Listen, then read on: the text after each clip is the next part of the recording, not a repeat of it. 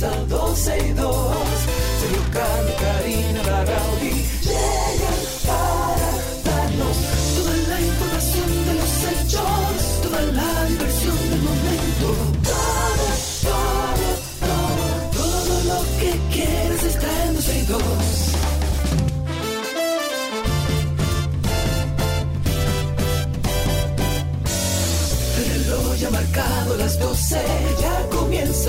comienza 12 y 2.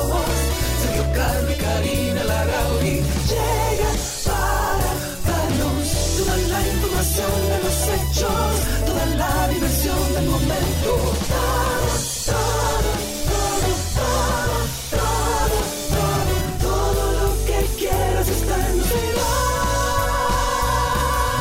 Todo lo que usted quiere siempre está aquí en 12 y 2. Buenas tardes, bienvenidos. Aquí estamos, respiremos. Es viernes. Hola amiga, ¿cómo estás? ¿Estás Yo muteada? estoy bien. Eh, bueno, espérate. no. No, no, un momentico, un momentico, un momentico. Primero, muteate de Meet. Muteate Ya de estoy Meet. muteada, lo Ok, ahora sí porque te oyes doble al aire. ¿Cómo estás? ¿Todo bien? Yo estoy bien, muy bien, tranquila, eh, transitando la vida, porque la vida hay que transitarla Claro. con todo lo que traiga. Claro. Con lo bueno, con lo no Con tan todo. bueno. Con lo Hoy malo, de lo cual se aprende, Karina. Claro, todo deja una lección. Hoy, esta mañana hice un ejercicio de agradecimiento, de dar las gracias Mira, por todo déjame, lo que decir- uno déjame, tiene, déjame decirte algo. Tú, bueno, con, tú con el ja, ja, ja, y ahora con el agradecimiento. te voy a encontrar un día hablando con los palos de luz, ¿eh? Es- Busca una canción ahí en la cabina. No, que tú es difícil, cabina. no sé, Busca una canción. ¿Cuál canción? Ok, yo te busco una canción. Ven, ven, ven, dame, dame. ¿Cuál es la canción? Cualquiera, Ven, no, no, que ven. tú quieras que esté ahí. Que, no, no, pero déjame buscarte una canción entonces en Spotify.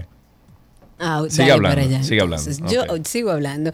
Yo, y honestamente, creo que hoy es un buen día. Lo hice a través de mis redes. Pueden pasar por ahí a, a chequearlo. Yo- y esto a lo mejor parece una chanza inicialmente, pero no, yo creo que uno tiene que hacer el, el ejercicio de agradecer todos los días de su vida. Propóngase en la mañana levantarse y agradecer, aunque sea por dos o tres cosas que le vengan a la mente rápida, pero de gracias, porque creo que hay momentos en la vida donde uno se concentra en aquellas cosas que no nos gustan, que nos hacen sentir incómodos, que nos hacen sentir a lo mejor no tan felices. eh, y como que luchamos con ese proceso porque a nadie le gusta estar mal. Sin embargo, lo que hay que abrir la puerta, dejar que las cosas Bueno, pero- sucedan pero y agradecer que sucedan, porque todo tiene una, Una razón. ser. Ok, ok, Dalai Lama. Pero déjame decirte algo. Eh, sí, te entiendo. Lo que pasa es que el término mal no me gusta como lo empleaste. Y te, pre- y te digo por qué. Porque no es que A esté ver. mal. Es que te está sacando de tu, de tu zona de confort, de lo que tú conoces. Entonces te, te sonsaca de, de lo que tú conoces todos los días y de lo que te mantiene anclada. Entiendo yo. Sí, entiendes bien. Sin embargo, cuando te refieres a la zona de confort, muchas veces esa zona de confort son un infierno. Y esa zona, porque a veces cuando uno habla de zona de confort, uno se imagina que uno está acostado en un mueble feliz, tranquilo con lo que tiene y ya no quiero más nada y esa es mi zona de confort y no necesito crecer más, que No, tampoco no, es malo. No, eso no lo Pero que a yo veces esa zona de confort no es tan agradable. Esa zona de confort eh, puede ser ese elefante blanco que usted quiere eh, tiene ahí Claro. al lado y no lo está viendo o se hace que no lo ve porque quiere quedarse ahí o no sabe cómo salir de ahí. Claro. Y entonces eh, a veces este tránsito, cuando tú sales de ahí, ya sea buena o no, esa zona de confort, pues te genera evidentemente muchísimas situaciones emocionales que tú dices, ¿qué voy a hacer con todo esto? Lo que pues- se hace es relájese, respire, practique el jajaja y disfrute No, no, de su fin es de el semana. ja, ja, ja. Es diferente, ¿eh? luceros que ¿Qué es cuando los abro. Eso es, eso es gracias a la vida, Karina. perfecto distingo Ah, es verdad, es verdad, es verdad. Te lo voy a poner de, de, de, de, A, de, de A, mira, de, de A. Ok, a ver.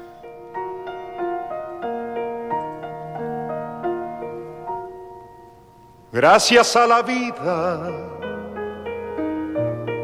que me ha dado tanto, me dio dos luceros. Ay, hombre, eso me acuerda a mi papá. Cuando los abro, Y claro. perfecto distingo lo negro del blanco y en el alto cielo su fondo estrellado. Gracias a la vida que me ha dado Que tanto. me ha dado tanto. Hay que y decirlo. por eso es bueno el agradecimiento. De gracias a la vida por lo que tiene, que siempre hay cosas que agradecer. Jean Alain todos los días canta esa canción y agradece contigo. Tú, de- tú sabes que no deberíamos de bueno. armar, no, Tú no debería- eres bueno. deberíamos de armar un, un Zoom diario en la mañana o, o un Discord para traerte ¿Para al mundo de Discord para agradecer y que cada quien que se conecte ahí Me tiene gusta. oportunidad de agradecer una cosa y que al final digamos, me gusta. sí, tú jaya. Vamos a hacerlo, claro. estoy en ese ánimo, Voy- estoy en estado zen, Voy estoy a, en estado ¿Y a qué hora zen. sería? Porque es el, co- eh, ahí se complica. Nosotros no tenemos hora, es el día. Vamos a hacerlo tarde en la noche. Tú sabes que horario tú y yo estamos más relajados. Hay unos podcasts también que hacen de, de agradecimiento diario, de oración diaria y son muy populares. También puede ser eso, un podcast de agradezco. Hoy agradezco se llama ¿Qué el podcast. agradezco? No, no, Eh, hoy agradezco. podemos. Sí, y, y entonces podemos grabar Podemos.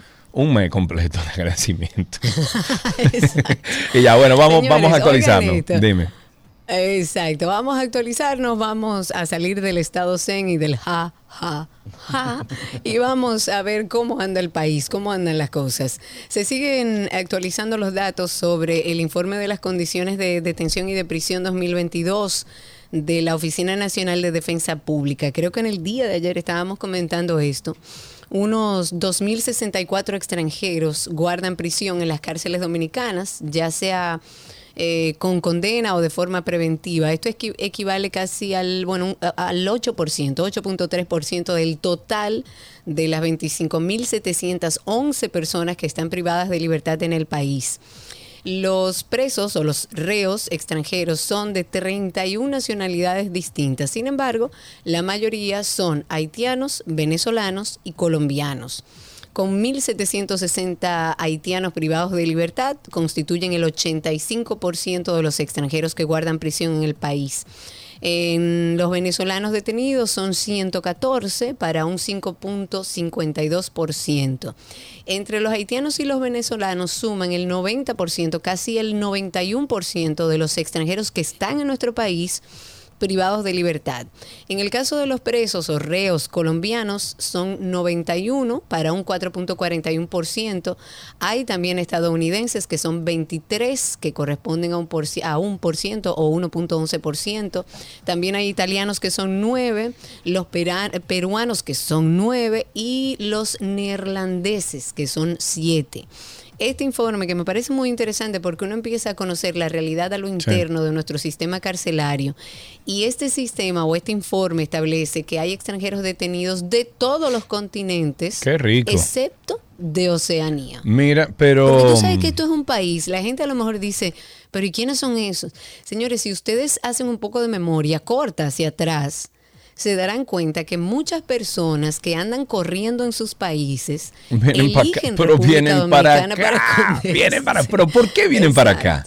A lo mejor ¿Por qué porque no hay un sistema de consecuencia, porque aquí tú la corrupción está rampante en, en todo sentido, arraigada en la vida social, económica, política de República Dominicana. Aquí usted viene con dinero y usted inmediatamente es un hombre respetable, una mujer respetable. Si usted tiene dinero, entonces con el dinero aquí en República Dominicana se pueden hacer muchas más cosas de las que se pueden hacer en países desarrollados. Gracias. Punto y aparte. Em, bueno, esto, eh, esto es lo que dijo la primera dama en el día de ayer. Si hacen falta recursos, se buscan. Esto lo dijo en una actividad en donde se dio a conocer la campaña para prevenir el embarazo en la adolescencia. Conchale, deberíamos de llamar a la primera dama y decirle, primera dama, pero ¿y por qué no elaboramos un, un programita para repartir anticonceptivo en este país gratis? Que las mujeres, mientras tanto, mientras sale el de los hombres, las mujeres puedan ir a las farmacias en todo el país y, y buscar anticonceptivo. ¿eh? ¿Por qué, por qué Lo no que lo hacemos? Eso? que el- Eso el tiene que ser recetado, yo lo que sé, mi amor, pero lo recetan, No, no, vayan a una cuestión. ah, que- El que gran tú te cierras de una vez con, con la cuestión. Que yo no estoy cerrada, estoy tratando al contrario de abrirte la cabeza Vamos para que puedas ver todo en Vamos perspectiva. Decime. No todo es blanco y negro. El problema real en nuestro país es que el caso de las embarazadas en nuestro país son menores. Pero es lo que te digo. Porque cuando tú hablas de natalidad, tú dices, vamos a repartirlo. Sí, tenemos que controlar la natalidad. Lamentablemente, en nuestro país, la- las familias con menos Perdón, perdón, perdón. No, es, hijos. no, pero el término no es controlar, Karina. El término es darle la oportunidad de planificación a la familia dominicana. Y eso tú lo logras con anticonceptivo, entre otras herramientas. Lo que pasa es que son niñas, Sergio. Que Bueno, pues no vamos a dejar que sigan de embarazadas. usted- Pe- no, espérate, vamos a dejar que no le sigan cayendo meter hormonas a una niña que está en desarrollo. Tiene o sea, que no haber es tan una forma. simple como eso. Tiene que haber una forma, No, no es tan simple. Tiene que haber Bueno, una forma. educar a los varones que se pongan preservativo, a las mujeres, a las niñas que sepan que hay un medio para protegerse, pero no creo que sea tan fácil Bueno. como arranquemos a repartir pastillas o a ponerle los tubitos porque son menores de edad. Yo lo hiciera. La primera dama dijo que en el Estado Dominicano, o más bien que el Estado Dominicano está dispuesto a colaborar y a ofrecer recursos si no tienen, y esas fueron las palabras de ella, para que se cumplan las leyes y de esta manera colaborar con la erradicación del matrimonio infantil. Esta campaña toma el control, ponlo en pausa. Es una iniciativa para orientar a los niños y jóvenes sobre la prevención del embarazo en la adolescencia y las uniones tempranas. Recordemos que en el 2021 el presidente Luis Abinader promulgó una ley y el decreto número 121 que elimina el matrimonio infantil y crea el Gabinete de las Mujeres, las Adolescentes y las Niñas, el cual es coordinado por el Ministerio de la Mujer. La ley establece la prohibición de que eh, personas menores de 18 años contraigan matrimonio e impide que los menores de edad contraigan nupcias bajo ninguna circunstancia, que debe ser así, como lo estipula el artículo 4 de esta normativa, cambiando el artículo 144 del Código Civil. La propuesta es una iniciativa del CONANI en conjunto con el Gabinete de Niñez y Adolescencia y se proyectará con en radio, televisión y redes sociales. Ojalá y que esta campaña funcione para controlar, no controlar, para evitar. No, para, ini- para iniciar el proceso de educación. No, es que se, se ha iniciado, no sé si ha funcionado, porque tú sabes que han hecho muchísimo, o sea, tenemos décadas haciendo diferentes campañas, lo que pasa es que no han sido efectivas porque siguen subiendo lo- los, eh, los porcentajes de... Porque tiene que ser un trabajo integral. Usted no puede simplemente ir a un barriecito, explicarle a la muchacha lo que es y dejarla y soltarla a su realidad, que se le olvida en dos minutos. Tiene que ir de la mano con yo te enseño, pero creo políticas y creo un sistema de consecuencias para los padres, para, para o sea, armo todo para que realmente ese proceso de educación sirva y a mediano largo plazo podamos ver los resultados. Bueno, hablemos de los supertucanos, que increíblemente vuelve a hablarse de eso. Estoy escuchándome, Sergio. La primera sala penal de la Corte de Apelación del Distrito dejó en, estado de fallo el recurso de apelación que fue interpuesto en contra de la sentencia que descarga a, los acusados de recibir sobornos por unos 3.5 millones de dólares que fueron distribuidos por la empresa brasileña de, aeronáutica Embraer para beneficiarse como suplidora de ocho aviones Super Tucano. Este caso, mm, yo entiendo que todos los dominicanos lo conocen.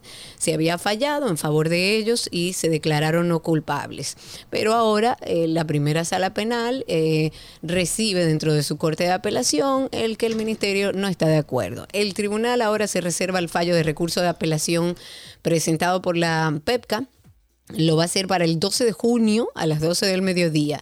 Durante la, eh, durante la audiencia, el Ministerio Público ha pedido al tribunal que revoque la sentencia que descargó al ex ministro de Defensa, Pedro Rafael Peña Antonio, al coronel Carlos Piccini Núñez, al ex director de proyectos especiales de la Fuerza Aérea Dominicana, el empresario Daniel Aquino Hernández, así como las firmas de 4D Business Group y Magicorp, y ordenan y, y ordenar además la celebración de un nuevo juicio. Hay que ver cómo termina este caso de los supertucanos. Vence este viernes el plazo otorgado por la Junta Central Electoral a los partidos políticos para comunicar los métodos que van a utilizar en la escogencia de los candidatos a cargo a cargos electivos en las elecciones del 2024. Yo me voy riendo porque es que todos los, o sea, cada ciclo de la Junta Central o cada ciclo eh, de algunas eh, elecciones o eh, es lo mismo y todo el mundo lo viola y todo el mundo Según la Junta Central Electoral, corresponde a las organizaciones depositar hasta las 4 de la tarde la metodología y el padrón que van a utilizar en los procesos vía la Secretaría General de la Junta Central Electoral. Sobre el tema, el PRM ya decidió que utilizará la modalidad de primarias con patrón, padrón cerrado. Adiós, Guido. Convención de delegados y encuestas para la selección de los candidatos de elección popular de la organización. Las primarias cerradas serán para escoger el candidato a la presidencia de la República. Mientras, ¿Tú te imaginas que salga de que David Collado? mientras se procederá, que oye, me no está lejos de ahí, mientras se procederá con convención de delegados y encuestas para los diferentes niveles de elección y por demarcaciones. Por otro lado, el PLD procederá con encuestas y primarias semiabiertas en las que solo podrán participar solo eh, o todos aquellos ciudadanos que formen parte de su padrón y quienes no estén inscritos en otra organización. Me parece, eh, el PLD parece que lo está haciendo mejor que el PRM en ese sentido.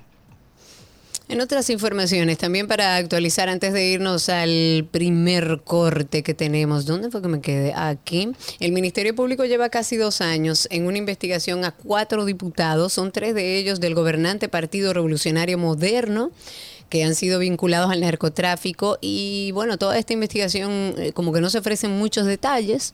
A la lista de los legisladores a los que se le siguen los pasos se sumó recientemente el diputado, también PRMista, Sergio Gori Moya de la Cruz. Él está señalado en el presunto esquema de extorsión a bancas de lotería que se menciona dentro del expediente de la operación Calamar. Por lo que ahora son cinco los congresistas que están bajo la lupa de los fiscales todos del PRM. Mm. Como juez control de la investigación a estos cinco diputados, se designó el juez de la Suprema Corte, Napoleón Esteves Lavandier, por la jurisdicción privilegiada que tienen eh, evidentemente los imputados. Además de Moya de la Cruz, los otros cuatro legisladores son las diputadas del PRM, Faustina Guerrero Cabrera, que es del Ceibo, mencionada en este caso en la Operación Falcón, y Rosa Amalia Pilarte López, que ella representa a La Vega y cuyo esposo e hijos están sometidos en la justicia por otro caso de asuntos de drogas, de lavado de activos y demás.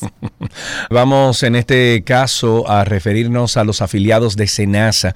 Al cierre del 2022, el Seguro Nacional de, Salud del Senasa tenía incorporada ya en los diferentes regímenes y planes de seguro familiar al 71% de la población dominicana, es decir, 7.3 millones de afiliados cuyos servicios conllevan un pago a las prestadoras o los prestadores de servicios de salud de 41.205 millones de pesos. De esta cantidad, las clínicas privadas recibieron 13.721 millones de pesos. Le siguen los centros diagnósticos con 8.517 millones de pesos y los hospitales con... ¿Cómo es que las clínicas privadas reciben más que los hospitales? ¿Tú me puedes explicar eso? No lo sé.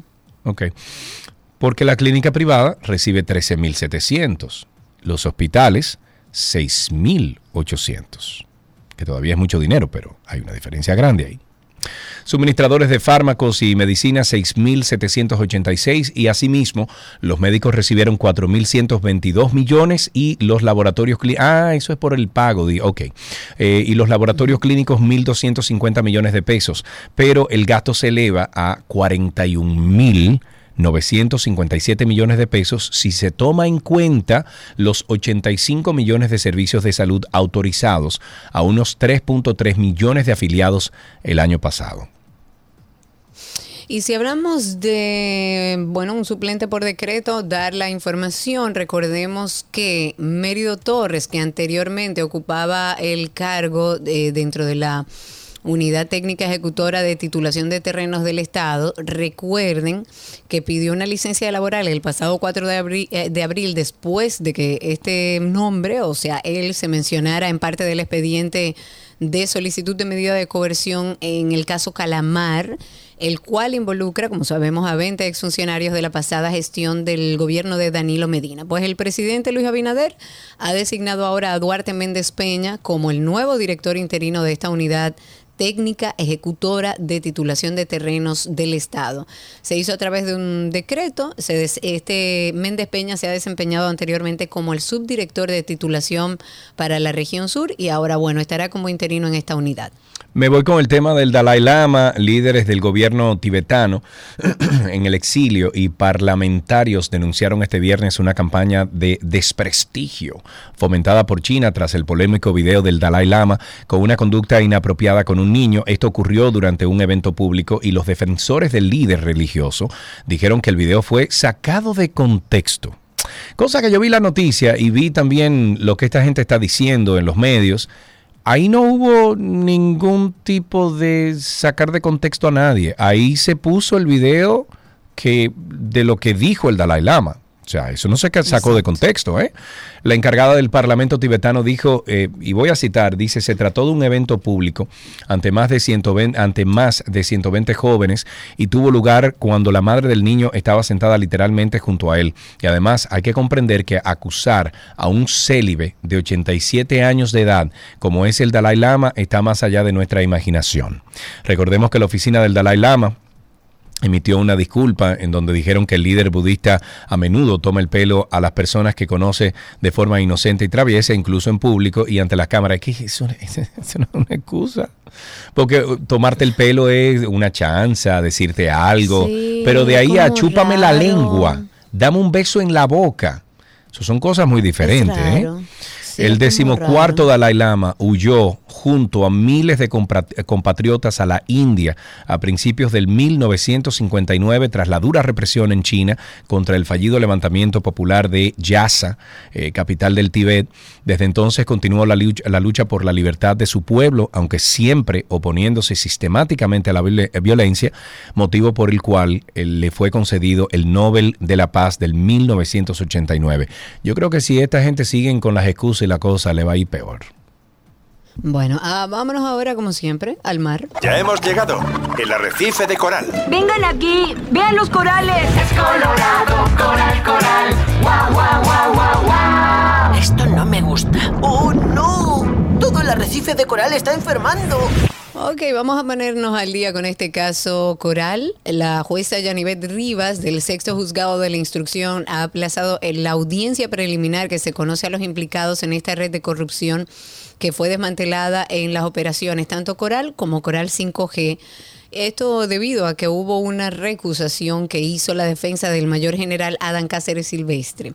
Los abogados de Cáceres Silvestre lo que hicieron fue recusar a la magistrada porque ellos consideran que ha actuado con discriminación. Y esto debido a que, según ellos, no se pronunció en la audiencia sobre la sentencia de la Corte de Apelación que admitió una querella interpuesta por la Fundación Alfredo Nobel en contra del imputado y que además alegan fue adoptada sin darle oportunidad de que se defendiera.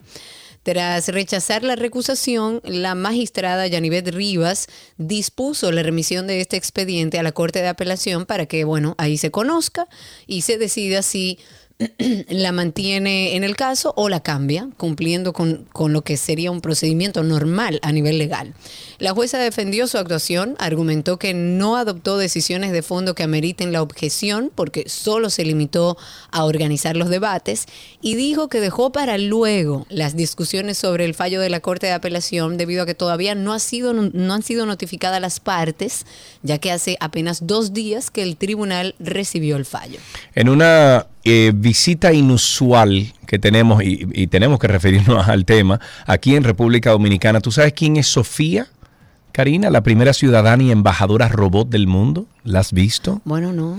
ok, bueno, está de visita. sí, la vi, la he visto. Sí, claro pero está de visita aquí eh, este viernes en República Dominicana. Esto es en el Foro Global de la Fundación Global Democracia y Desarrollo Funglode en Casa de Campo y el foro lleva el nombre Inteligencia Artificial, Progreso o Amenaza para la Humanidad, donde analizan... me hablaron de eso y de que va a estar sumamente interesante. Bueno, ya, ya está. Mira, aquí está Leonel Fernández, que es eh, obviamente quien lleva la delantera en esto. Oye esto.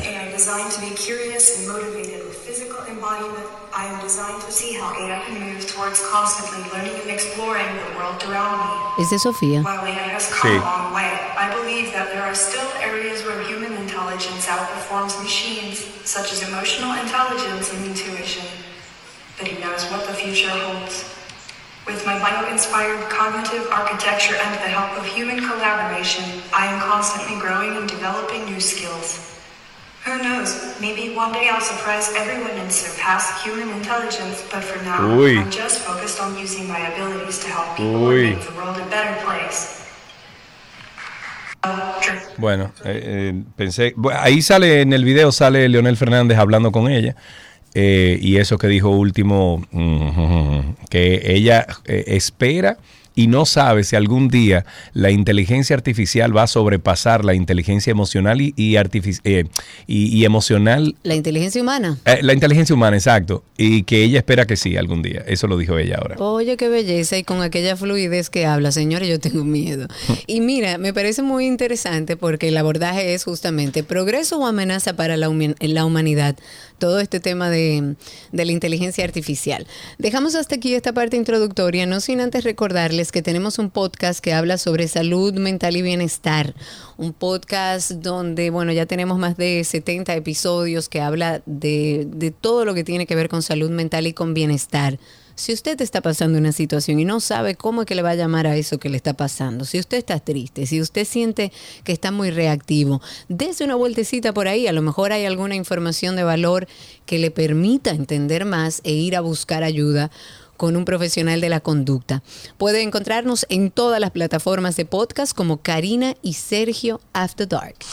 Hoy arrancamos una serie en este podcast de Karina y Sergio After Dark de salud mental, iniciando con los trastornos por ansiedad. poder hablar de salud mental, que asimismo como expresa cada momento es más necesario conocerlo porque hay personas que se encuentran padeciendo el diagnóstico o sintomatología y no logran identificar que en realidad es una enfermedad y que necesita atención. Bueno, yo debo aprovechar este espacio para hacer algunas confesiones y quizás no lo he hecho público anteriormente porque porque lo mío fue una crisis, o sea, grave, aperísima. Eh, crisis de ansiedad combinado con ataque de pánico. Y era así mismo, o sea, todo lo que yo le tenía miedo que me podía pasar, lo sentía. La ansiedad te va diciendo, prepárate, que viene un mareito ahorita. Karina y Sergio, After Dark. Karina y Sergio After Dark, eh, lo más fácil que usted puede hacer para pertenecer a esa familia es entrar a Google y en Google usted pone Karina y Sergio After Dark y voilà, ahí sale la lista. Pero esa mujer vive llorando, ¿cómo que se llama ella? En toda la novela, Victoria que- Rufo. Es que, es que ahí en cabina, en cabina siempre hay una novela. Señores, quítenme Es esa novela, por Dios. Vamos a poner CNN de un lado y, un- y eh. SD SIN o algo. De, quítenme esa Parece novela de por novelita ahí. Señores, bienvenidos. Pero es que, Gracias por estar con nosotros. pero es que Victoria Estamos Rufo- Se ha pasado la vida llorando en pantalla. Todas. La es que las novelas son dramáticas, eso es parte de. Bueno, está bien. Estamos con ustedes hasta las 2.30 de la tarde. Estamos en vivo a través de Twitter Spaces. Hoy le debemos el YouTube. Estamos en vivo a través de 12y2.com y ya regresamos con el resto del contenido. Todo lo que quieres está en 12 y 2.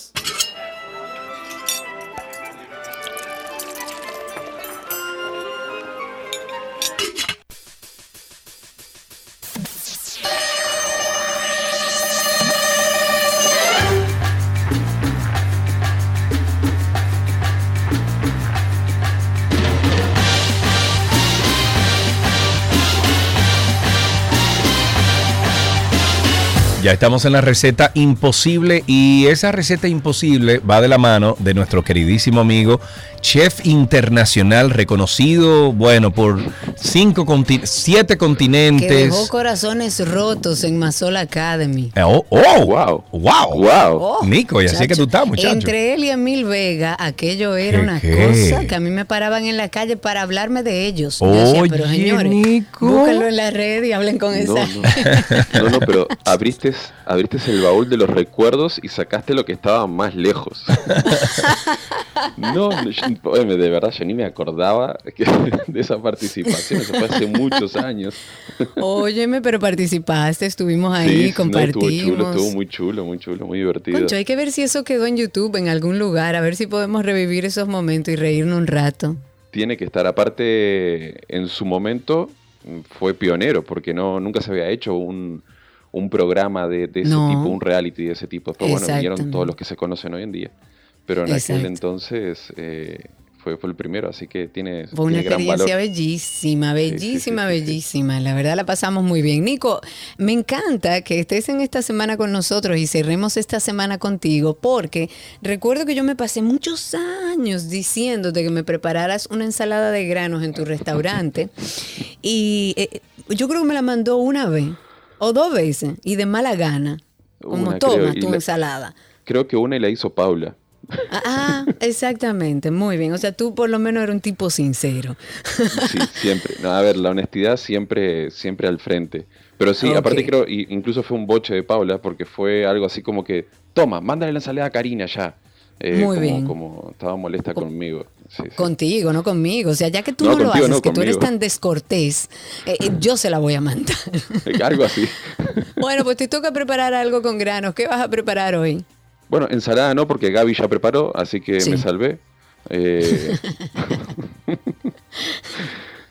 La verdad, voy a preparar algo que tengo un antojo tremendo de hace como dos semanas y por vago, para que veas que la vagancia no es solo contigo, sino que es para conmigo Hasta también. contigo mismo. Sí, no, es una cosa. Aparte, esto no me cuesta nada hacerlo porque lo hago en una olla de estas de presión eléctricas.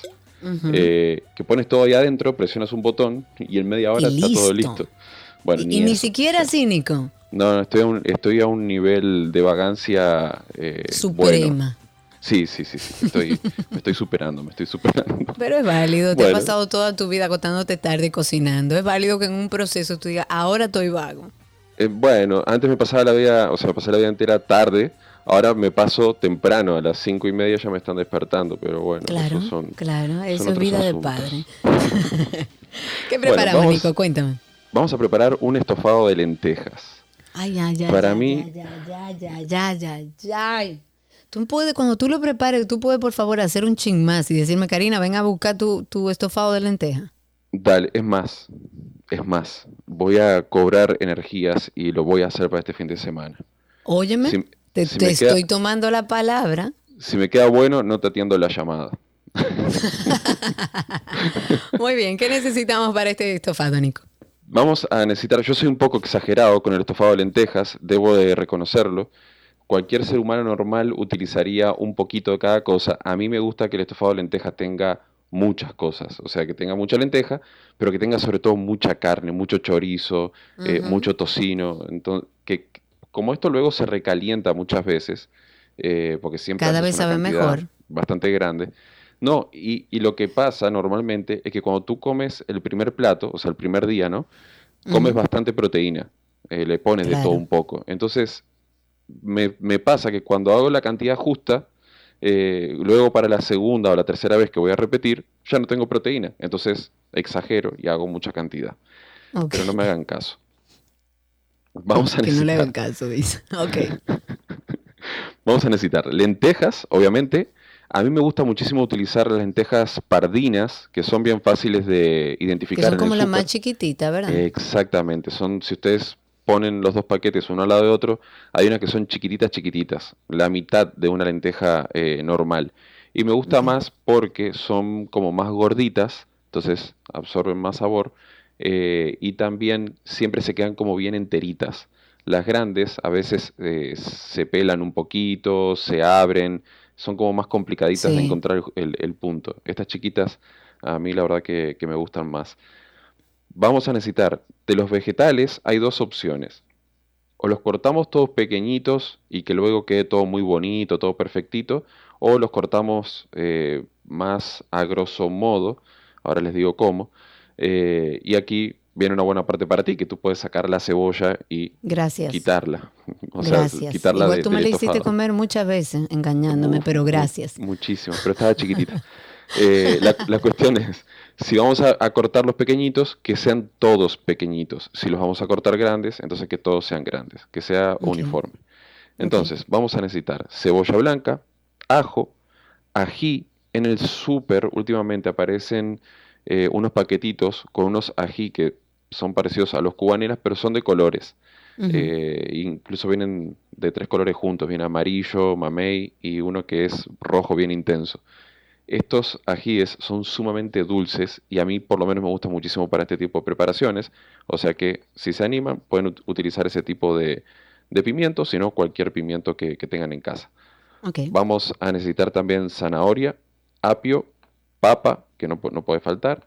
Jamás. Y luego de las proteínas, normalmente yo utilizo chorizo, que sea chorizo rojo, que tenga mucho sabor, o chistorra, si no consigo chorizo. Ay, la chistorra, qué cosa más rica. Pero tú buenísimo. prefieres el chorizo antes que la chistorra. Sí, porque luego el chorizo queda más, eh, con mejor consistencia, queda más firme. Ah, Y ok, me gusta más cuando, estoy, co- cuando lo estoy comiendo, me gusta que, que sea más durito. Pero la chistorra va súper bien también, o sea que eso es a gusto personal. Tocino o pancheta. En el súper, si ustedes buscan, para las fabadas, venden unos paquetitos que traen chorizo, tocino y morcilla. Esos son Ah, ahumados lo he visto. Sí, sí, y sí. tienen, o sea, tienen un sabor muy fuerte, pero son muy ricos también. Pueden utilizar ese, ese tocino y si quieren le ponen la morcilla también, ya que están, no pasa nada. Al que le guste, a mí no me gusta. Lo usamos todo. Eh, si no, pueden buscar tocino solo o si no, en su defecto, si no aparece, pues pancheta. Vamos a utilizar también costillas de cerdo, las que vienen cortadas como finitas, chiquitas, eh, para luego sacarle bien la masita. Laurel y caldo. Si no tenemos caldo, no se preocupen, podemos utilizar agua tranquilamente. Aquí ya hay mucho sabor entre todos estos ingredientes, o sea que eh, no, no nos va a hacer falta más. Para el procedimiento, bien fácil. Yo, personalmente, las lentejas no las pongo en remojo, las utilizo directamente como vienen del paquete. Si acaso las lavo un poquito para quitar cualquier exceso de tierra o cualquier piedrita que pueda tener por ahí, pero las utilizo directamente para este tipo de preparaciones, por lo menos. Los vegetales yo los corto a grosso modo, por ejemplo, la cebolla la corto en cuatro, eh, el ajo, los dientes los aplasto un poco y los dejo bastante enteritos, el ají lo corto también en cuatro normalmente, que queden trozos grandecitos, la zanahoria la corto en, en- en rodajas o también en, en dados bastante grandes, el apio por igual y la papa lo mismo, o sea que queden trozos grandecitos para luego ir rompiéndolos eh, cuando vaya comiendo. El chorizo eh, pueden hacerlo de dos maneras, o lo dejan entero o lo cortan en tres para, para que esté un poquito dividido. Lo mismo con el tocino, las costillas y lo que le vayan a poner de proteína. En una olla bastante grande, tengan en cuenta que tiene que ser bastante grande porque esto nunca se hace poquita cantidad, lo que vamos a hacer es, vamos a, con un poquito de aceite de oliva, vamos a sofreír las proteínas. Tener en cuenta que el chorizo y el tocino van a soltar bastante grasa, Sí, o sea que va a ser una preparación bastante cargadita, pero bueno, no, no es Es rico, light para no nada. importa. De eso se trata. Entonces, vamos sofriendo todo. Cuando toma color doradito, retiramos eh, de la olla y lo dejamos reposar en un plato o en una bandeja. La cuestión es que eso va a seguir soltando grasa y la vamos a recuperar luego, no, no la vamos a botar. En esa misma olla, que ya tiene toda la grasita, vamos a agregar los ve- vegetales y los vamos a eh, sofreír pero suave. No queremos que tomen un color dorado intenso ni nada por el estilo, sino que se sofrían un poquito. Ya cuando la cebolla comienza a, a transparentar y el pimiento ya está un poquito suavecito, entonces ahí lo que hacemos es devolvemos las proteínas con la grasita que hayan soltado a la olla, agregamos el laurel, agregamos las lentejas y vamos a agregar caldo. La cantidad de caldo que más o menos duplique el volumen de, de los ingredientes. Bien, si lo fueran a hacer en una olla eh, a presión como tengo yo de las eléctricas, eh, no es necesario que duplique porque no, no se evapora ese líquido, eh, sino que lo absorbe todo la lenteja y se queda más o menos igual. O sea que eh, con que pongamos... Yo necesito saber qué ollita de presión es esa. Eh, bueno, son de las, se compran, creo que aquí, aquí seguro que debe de aparecer en, en las tiendas de Pero son ollas de presión tradicionales. No, son eléctricas. Son, por ejemplo, la que yo utilizo eh, es de la marca Instapot, pero hay, hay muchísimas marcas. eh, Y son muy prácticas, la verdad, para hacer habichuela, para hacer lo que se les ocurra, incluso yogur. eh, son muy Bueno, versátiles. pero tú tienes que enseñarme, por favor. Te la voy a compartir. Gracias. Eh, porque además son, son bastante económicas y se les saca mucho, mucho rendimiento. Entonces, lo que vamos a hacer es, vamos a poner un poquito de sal, no demasiado, vamos a cocinar aproximadamente una hora y media, dos horas. La cuestión, cuando probamos, las lentejas ya están suavecitas, ajustamos de sal, retiramos del fuego y aquí hay un detalle. Si nos quedó muy líquida la preparación y la queremos un poquito espesa, lo que nos queda por hacer es coger un poquito de las lentejas, procesarlas ponerle más, claro. y agregarlas. Lo ideal es que eso no se tenga que hacer, que quede ya con el punto bien espesita sin tener que hacer este procedimiento. eh, pero bueno, ahí le van agarrando, a medida que lo vayan haciendo más veces, le van agarrando un, un poquito el- el- la mano a la cantidad de líquido que tienen que agregar. Ok. Retiramos el fuego, servimos y a mí me gusta mucho acompañarlo con unas guindillas que venden en el súper, que las venden en vinagre, que son un poquito picantes. Entonces voy comiendo un poquito del estofado, un poquito de guindilla, un poquito de estofado y un poquito de guindilla. Ay, ay, ay, ay, ay, ay, ay, señores, si encuentran un casabito por ahí, usted coma su casabito ahí con su lenteja. Entonces, dicho esto, la Sonaste- receta no está en la página. Perdón, sonaste al descubrimiento de América cuando llega Colón, que Caunabo le dijo, búsquense un casabito por ahí en el Asturias. A ver, por favor, búscate un casabito en el Asturias. Nico, la receta nunca la mandas, así que no vamos a mandar a nadie a ningún lado que no sea a tu usuario en Instagram, que es Nico el Chefo. Tienes una invitación abierta este fin de semana a mi casa, querido Nico, siempre y cuando cuando yo abra la puerta usted tenga en la mano ese estofado tupper. de lentejas. Un tupper con, con el estofado. Exactamente. Nico, muchísimas gracias. Un beso. A ustedes, buen fin de semana. Ay, igual para ti, hasta aquí esta receta imposible con Nicolás Frigerio.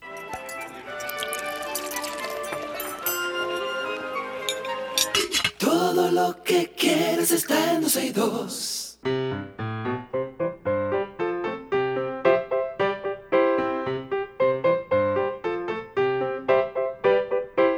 Estamos en niños, sí señor. Bueno, tenemos a, déjame ver, en la línea Astrid. Tenemos a Astrid. Hola Astrid, ¿cómo estás? Astrid. Hola. Hola, ¿cómo estás. Astrid? ¿Cómo te encuentras? ¿Bien? Bien, sí. Qué, qué bueno Astrid. Cuéntame, ¿fuiste al colegio esta mañana? No, No, ¿y por qué no fuiste? porque hoy estaban dando la nota y lo de primaria no fueron hoy. Ah, Ay, ya. ¿Cómo te fue? ¿Qué nota sacaste? Cuéntame. Bien, Bien, ok. Astrid, ¿tú te sabes alguna cancioncita, una adivinanza? un chiste. Adelante usted, ¿eh? cuéntame ese chiste. ¿Qué le dice una uva verde a una, a una uva morada? ¿Qué le dice una uva verde a una uva morada? Mm, no sé. La verde le dice, tú estás pasada. No. ¿Y qué le dice? ¿Qué le dice? ¿Qué, ¿Qué? le dice? Respira, respira que te estás asfixiando. Te está poniendo morada. Gracias. Le está poniendo morada. O claro. verde, sí. Gracias por tu llamada. Un beso grande. Gracias por compartir con nosotros aquí en este segmento de ¿Qué aprendiste hoy?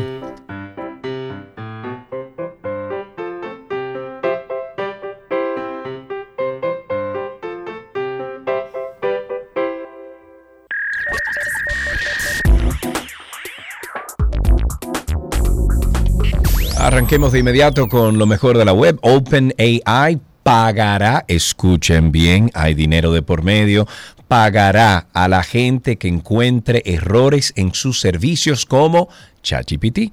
La compañía de investigación de inteligencia artificial OpenAI anunció esta semana que dará recompensas económicas eh, a, a aquellos que reporten errores en los servicios que ofrece la empresa, entre ellos su chatbox OpenAI, ChatGPT. El comunicado de la empresa dice, creemos que la transparencia y la colaboración son cruciales para abordar esta realidad. Es por eso que invitamos a la comunidad global de investigadores de seguridad, piratas informáticos éticos y entusiastas de la tecnología para que nos ayuden a identificar y abordar las vulnerabilidades en nuestro sistema. Las recompensas van desde 200 dólares por, vamos a decirle, hallazgos de baja gravedad hasta 20 mil dólares por descubrimientos excepcionales. Y los informes que pueden enviar a través de la plataforma de ciberseguridad se llama Bug Crowd. OpenAI indica que estos pagos se hacen para incentivar las pruebas y eh, como muestra de agradecimiento. No obstante, no se darán recompensas por liberar ChatGPT. agradecimiento. Ajá, pero no se van a dar que están, recompensas. eh, pidiéndole a la gente que le haga más robusto su sistema de Sí, inteligencia claro, bueno, pero pagándole, Y le pagándole. están pagando por eso. Pero mira, no le van a dar recompensa por liberar ChatGPT de su programa, por hacer que el chatbot genere código o texto malicioso. Ojo, desde que ChatGPT se lanzó al público, varios usuarios ya han subido a redes sociales ejemplos de conversaciones en la que el chatbox daba respuestas perturbadoras, como la que hizo, bueno, la que le dio al presidente, al expresidente Leonel Fernández, esta Ágata, ¿qué se llama? Ágata. Ah, sí, Exacto. exacto. Que dijo que quería dijo ella sobrepasar espera el- ser eh. más inteligente que el ser humano. Ay, no, así no, Me da mucho miedo. no. La industria de la música, la industria de la música ha comenzado a considerar como un, un serio riesgo a la música generada a partir de qué? De inteligencia artificial.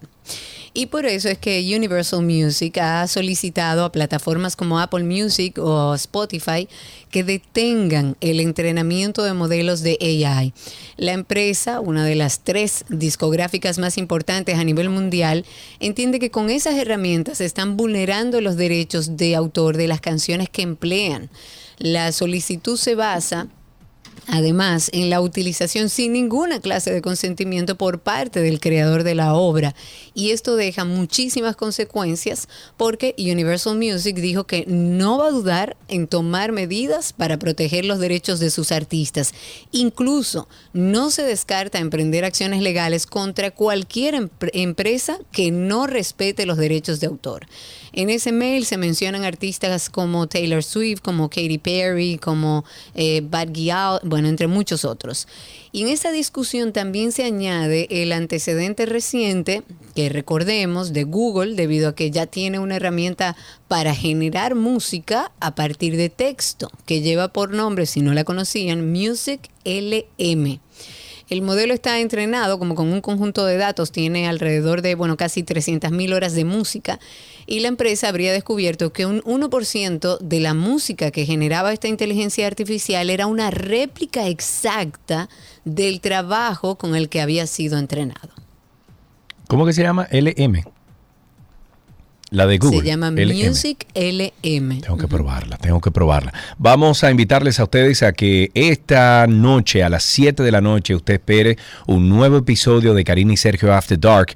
Usted puede disfrutar de más de 80, 80 diferentes eh, temas que hemos tratado en, en Karina y Sergio After Dark. Y hoy a las 7 de la noche se publica un nuevo episodio. After Dark. Y es el tema de los que están a tu alrededor, porque muchas veces lo difícil de estos procesos es que no hay manera de explicarle al otro lo que tú estás sintiendo, no hay forma. Fue muy, muy difícil porque ni yo misma me entendía. Entonces, si yo no me entendía, ¿cómo me iba a entender el otro? Yo estaba retraída, empecé a deprimirme y a sentir algo que yo nunca había sentido, que era la sensación de no querer vivir. Va a notar un cambio en su forma, principalmente de percibir la vida. Va a tener una sensación de tristeza o de nostalgia. Se puede tornar irritable. Empieza a aparecer sentimientos de que valgo menos que los demás. Ese sentimiento de desesperanza. Y según los expertos, la depresión podría ser la próxima pandemia. Oye, o sea, ya estamos hablando de una próxima crisis generada por la crisis que acabamos de vivir. Oye, ¿cómo que estamos? Karina y Sergio. After Dark. Karina y Sergio After Dark está en Google. Usted lo pueden buscar ahí en Google como Karina y Sergio After Dark. Y voilà. Hasta aquí lo mejor de la web en 12 y 2.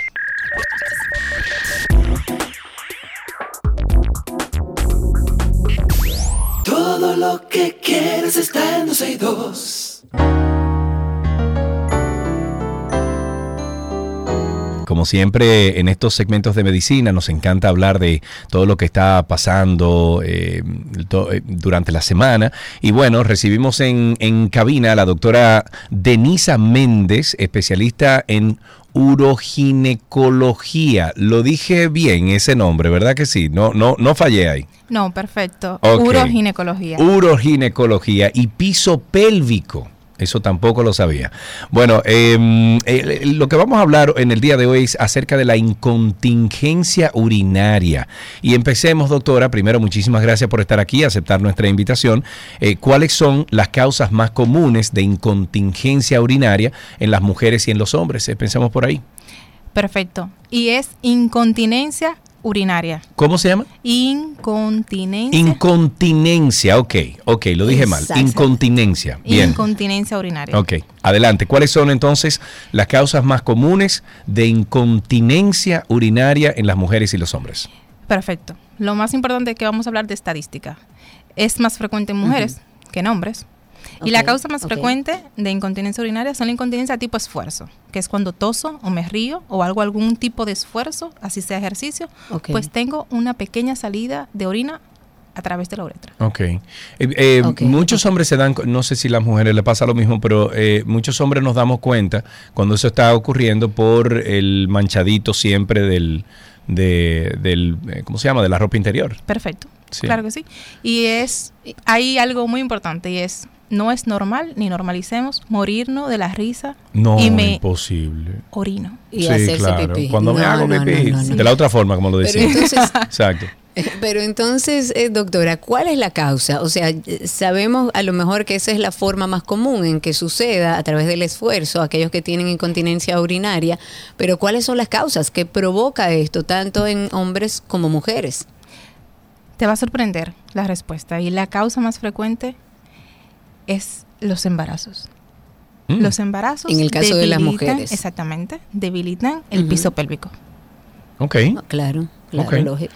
¿Cuáles, ¿Cuáles son entonces, eh, o, o cómo se diagno- eh, diagnostica la inconti- incontinencia, incontinencia, Continencia. incontinencia urinaria? Ya hablamos de que cuando uno ve una marquita, que, eh, pero ¿cómo, cómo se, se llega al diagnóstico profesional?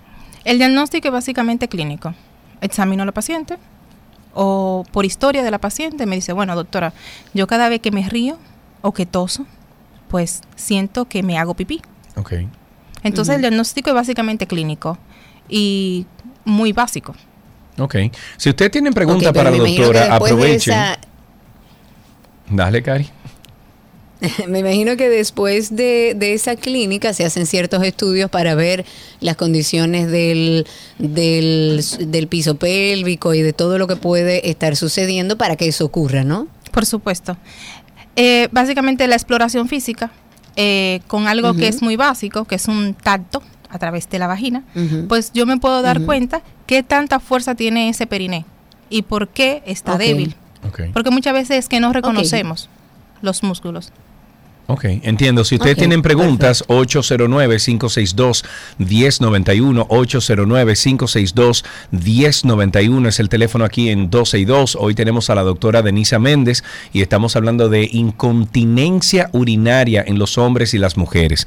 Si usted entiende que usted está sufriendo de esto o está pasando por esta condición, llame y hable con la doctora. Si no tiene todavía una, eh, un, un- ¿cómo se Un dice eso? Un diagnóstico. No sabe diagnóstico. qué es lo que le está exacto. Pasando. Exactamente. Eh, ¿Existen, doctora, procedimientos quirúrgicos que se utilicen para tratar este tema de la incontinencia urinaria tanto en hombres como mujeres? Por supuesto.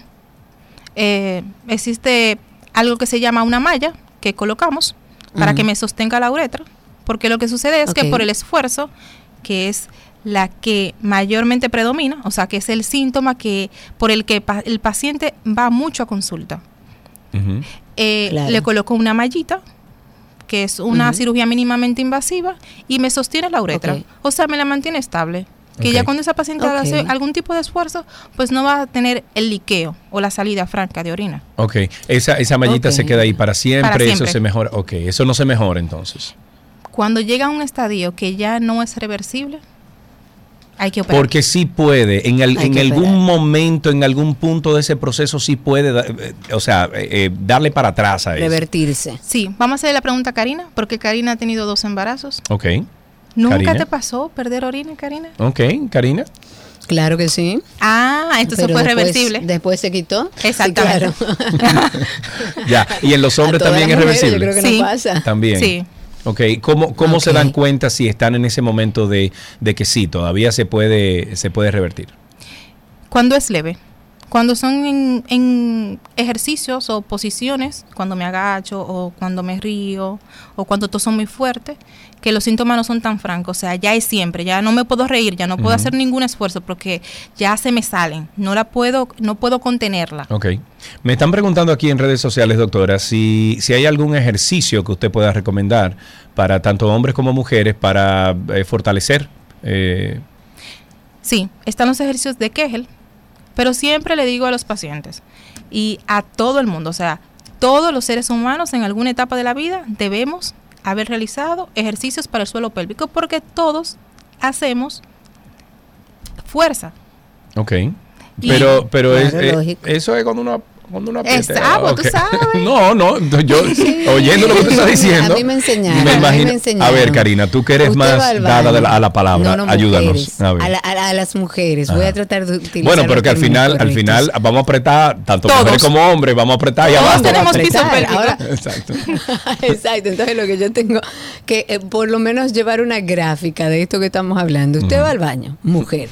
Alan, aléjate de la cámara. Usted va al baño, mujer, y se sienta, ¿verdad? Ajá. Entonces la pipí empieza a correr, ¿no? Ajá. Entonces, cuando haga shh, apriete la pipí. Entonces, no, está Ok. mala. Ay, tres Ay, segundos. ay, y está mal, después está deja mal. La, do- mal doctora te mal. acaba de decir que está mal. Vamos a ver. Mal. ¿Cuándo entonces? Ah, pues yo lo hice mal. No, Ah. no, está bien porque tú estás haciendo un ejercicio, pero no vamos a quedarnos con la idea de cortar el chorro. Es el famoso corta chorro. Ah, Ok. Me pasan mucho las pacientes que son de los campos. Es un mito que hay en los campos. Aprieten, mis hijas. Apriete, cuando usted está, Ah, cuando usted está usted aprieta, mija. mija, eso. Ajá, ok. Eh, no para el piso pélvico, la función era otra, o el destino era Está otro. bien, está bien, doctora. Doctora, doctora. Son las 12. Doctora, vamos a esperar a las 11 para hablar de esto. Pero entonces, Entonces- pero eso ayuda. O sea, ese mismo Sí, ejercicio ayuda. sí, es el mismo, Es entonces. el mismo. Ah, la finalidad ok. es distinta, pero es el mismo Claro, eh, ejercicio. el hermano país es Sí. famoso Sí, por por eso. eso, exactamente, en sus mujeres. Entonces, pero no me conviene que la paciente corte en el chorro porque mando un comando al cerebro Sí. y a la vejiga de que Ajá. la corten y no termino de vaciar. Ah, ya. Entonces, y entonces, es ¿cuándo es que uno hace el ¿cuál ejercicio? es el ejercicio? El ejercicio es el mismo, pero por favor no orinando. Ah, ya, ok. El, Ah, el mismo ejercicio, pero no orinando. orinando, por favor. Ok, Entonces se lo voy a decir ahora cómo es. Usted va al baño, ya hizo pipí, terminó de hacer pipí. Y entonces te hace, ok, ah, uno, dos, tres, cuatro y cinco, suelta. Y Eh, vuelve. Ah, pero tú sabes, Uno, Karina, ¿quién te enseñó? No, a ella ¿Te le enseñaron. No, a ella le enseñaron. A ella le enseñaron. Ah. Yo tengo dos Y embarazos. entonces, ¿y nosotros los hombres cuándo lo hacemos? En to- cu- Igual. Todo el tiempo, ahora mismo. Ahora mismo, exactamente. Ahora mismo tú puedes Alan, hacer. eh, prueba. 809-562-1091, 809-562-1091. Estamos hablando con nuestra invitada de hoy, la doctora Denisa Méndez, sobre la incontinencia. ¿Por qué me cuesta tanto decir esa palabra? Incontinencia urinaria en hombres y mujeres. Estamos hablando también de fortalecer el piso pélvico con esos ejercicios de aprieta, floja, Hola. aprieta. De Kegel, de Kegel. Es más fácil. ¿Cómo que se llama? Ejercicios de Kegel. Kegel. Exacto. ¿Y quién es Kegel? Kegel fue un doctor que vio que esto era una debilidad del piso pélvico y él se inventó. Ok, se inventó aquello. Y vio que funcionaba. Funcionaba. Y en ya, el caso de las mujeres, eh, en el caso de las mujeres, entonces tiene un plus que lo vamos a dejar Eh, para que usted para averigüe. 12. Exacto, para las De la 11 de la noche. Déjalo. Cuando hagamos el podcast de noche, después de las 11 de la noche, ahí hablamos. ¿Qué otros Eh, doctora, consejos? muchísimas gracias. Ah, bueno, yo le iba a preguntar ya para finalizar, ¿qué otros consejos, aparte de ese ejercicio, podríamos recomendar tanto para hombres como mujeres para fortalecer ese piso pélvico y evitar la continencia O para urinaria? prevenir. O para prevenir, exacto. Exacto. Lo primero que yo le digo a mis pacientes es, y a la población, una dieta sana, evitemos la obesidad. ¿Y qué tiene que ver, a ver, para edificar, ¿y qué tiene la que ver una dieta? tiene que ver con todo, Sergio. Está bien, Karina, pero deja que la doctora cuerpo. conteste, por Dios. Ah, pues callo, ¿Qué tiene que ver la, ok. la- la, eh, la dieta con, con esto? Porque si llevo una dieta sana, voy a evacuar mucho mejor. No voy a Ah, ya, hacer ya, ya. fuerza. Ya, ya. Entendí, ok, esa es una. Dieta sana, o evitar la obesidad, ¿qué más? La obesidad es la parte más importante. ¿Por qué? A ver. Porque todo lo que yo tengo en mi abdomen, si no tengo un buen fortalecimiento del piso pélvico, le hace presión Ya, a mi vagina. ya, o sea, por ende a mi piso pélvico. Ok, Claro. ok. ¿Qué otras cosas? Ya, finalizamos ahí. Lo más importante, y por una vez en la vida, eh, visitar a un especialista para que para ver si mis ejercicios que hago lo hago bien. Ah, mira. Tú ves, Lo Karina lo estaba haciendo mal, ahora ya te enseñamos cómo hacerlo bien. Exacto. Exacto. Doctora, muchísimas. Ahí hay una llamada, no, se cayó. Muy bien, bueno, pues eh, la doctora Denisa Méndez la pueden buscar en. Ah, me encanta. Me, me encanta su usuario de red social. Arroba DRA Piso. Doctora Piso. Punto. Y no cerámica. Eso me encanta. le, le han escrito de que eh, estoy Sí, buscando un piso. Tú sabes que siempre los dominicanos tenemos Da- creatividad. Claro, claro, claro. Ese, Sí, claro. humor, Yo le humor. tengo problema con el piso, Piso, voy sí. para allá. Voy para allá. Bueno, si quieren continuar esta conversación con la doctora, eh, la doctora Denisa Méndez es arroba DRA Piso, DRA Piso en redes sociales. Doctora, muchísimas gracias. Gracias Sergio, gracias Karina Bueno, gracias a la audiencia. Para nosotros un, pla- un placer haberla tenido aquí y hasta aquí Medicina en 12 y 2.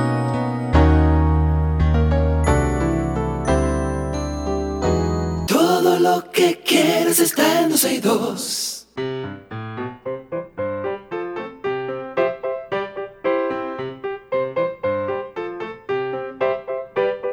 Como siempre, la cancioncita que es como la puerta que abre esa oportunidad para nosotros disfrutar de las ocurrencias de los niños. 809-562-1091. Creo que ya tenemos a Emma en la línea. Buenas tardes, Emma. Hola. Hola. Hola, Emma, ¿cómo estás? Bien. Qué bueno. ¿Qué edad tú tienes? ¿Cuántos años? 10. ¿A qué hora tú naciste, Emma? Eh, a las 10 y 3. ¿El universo es finito o infinito? No sé. ¿El universo es finito o infinito? Infinito. ¿Las estrellas tienen luz propia o los planetas tienen luz propia? Luz propia. ¿Qué- ¿Cuál de los dos? ¿Las estrellas o los planetas? La- los planetas. no, las estrellas. Las estrellas. Emma, no te lleves de mí. Mira, fuiste al colegio esta mañana, Emma. Sí. Sí, ¿y qué hiciste en el colegio? Cuéntame. Eh, convivencia por la primera comunión que yo la voy a hacer. Ay, qué lindo. Uy, qué lindo, bendiciones. Claro, ¿y, y estás contenta de que vas a hacer eh, la primera comunión? Sí. Sí, muy bien. ¿Y cuándo es la segunda comunión entonces? No hay segunda comunión, Sergio Carlos. Bueno, la segunda No te comunión. dejes engañar. La segunda comunión es cuando ya tú eh, aceptas el, cuerpo, el cuerpo de Cristo y cuando tú vas a la, a la misa y es tu segunda comunión después de la primera, es la segunda. Y después la tercera y después la cuarta. Ok, Sergio. Bueno. Eh, Mira una cosa, ¿tú te sabes alguna cancioncita, algún chiste? Un chiste. Adelante. Adelante, cuéntamelo.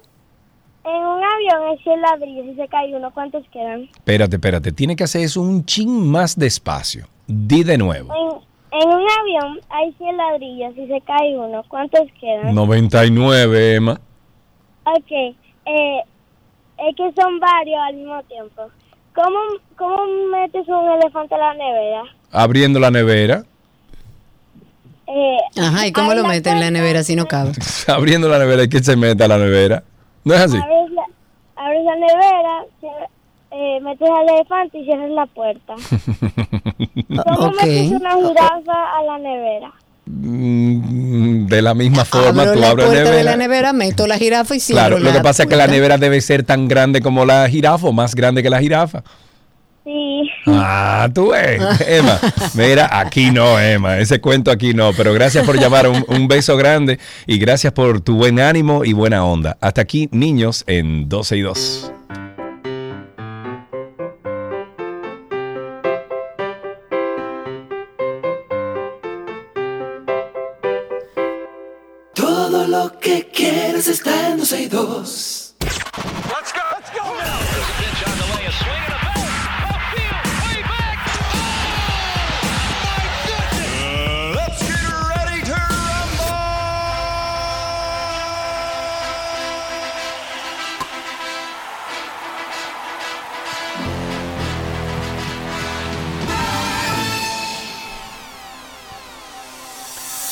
A hablar de deportes, nos vamos con béisbol. Los Medias Rojas anunciaron el día de ayer que han enviado al derecho Zach Kelly a la lista de lesionados de 15 días debido a una inflamación en el codo derecho. Para ocupar su lugar en el roster, el club ascendió desde Triple A Worcester al derecho uh, Cutter Crawford se llama. Kelly se fue al suelo luego de golpear al cubano Yandy Díaz con un cambio de velocidad en la parte baja de la quinta entrada del juego del miércoles ante los Reyes y Kelly se tomó el codo derecho y parecía estar al borde de las lágrimas mientras abandonaba el terreno. El monticular había permitido dos carreras en dos tercios de un inning al momento de la lesión.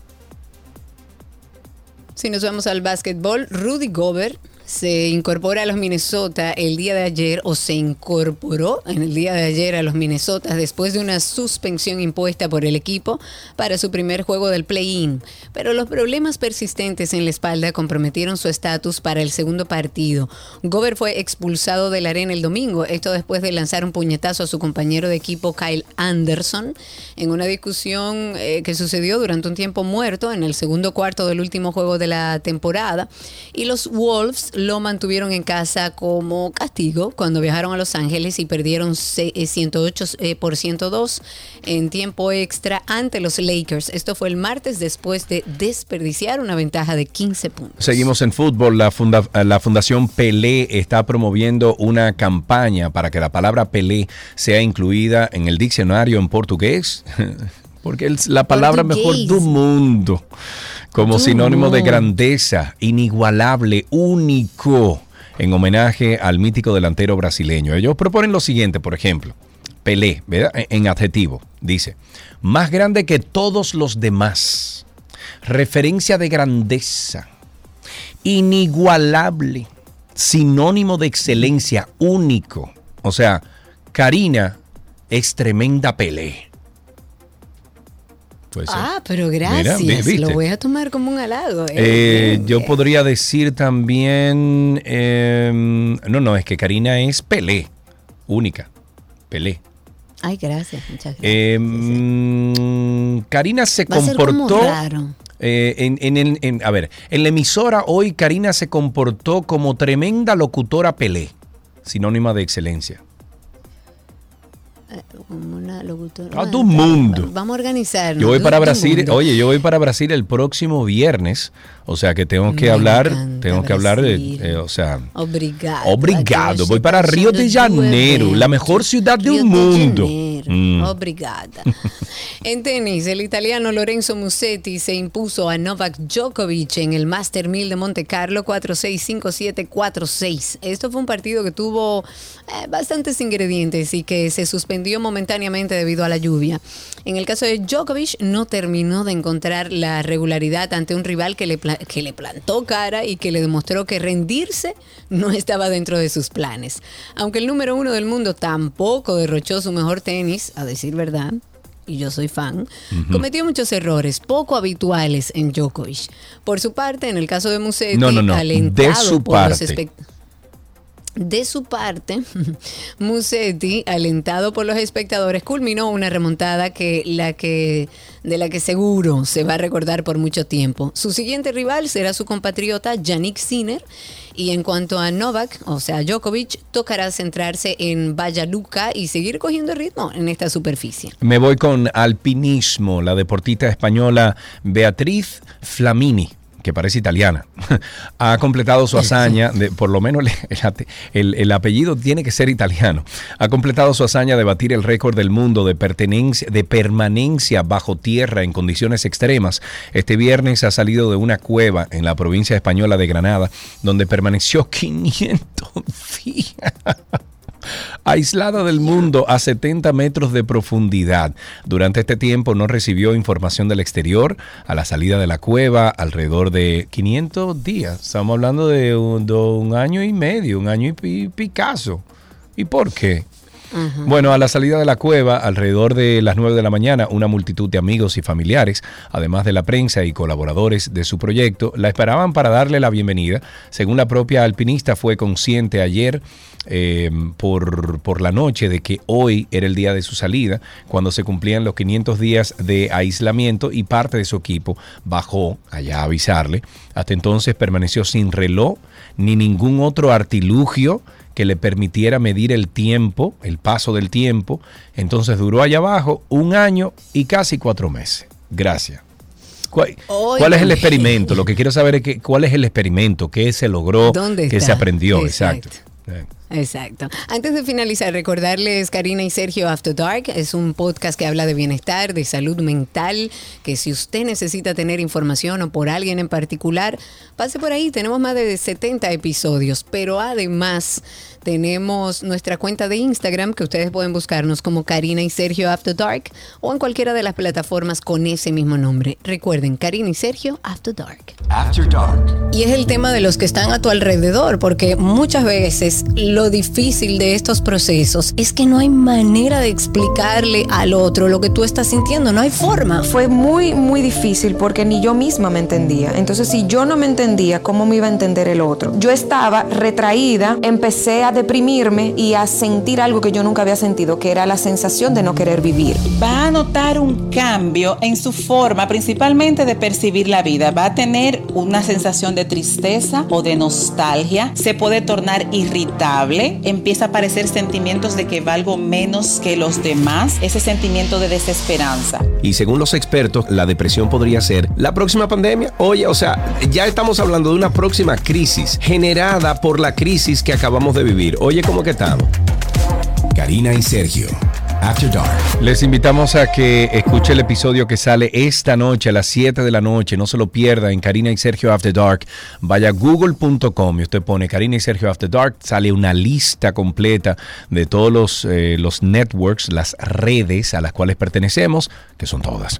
Y ahí ya usted le da suscribirse y regálenos 5 estrellas de rating y un comentario positivo para que otras personas que vean eh, eso que usted pone ahí, pues también se una a nosotros. Esto es Karina y Sergio After Dark. Hasta aquí, Deportes en 12 y 2. Let's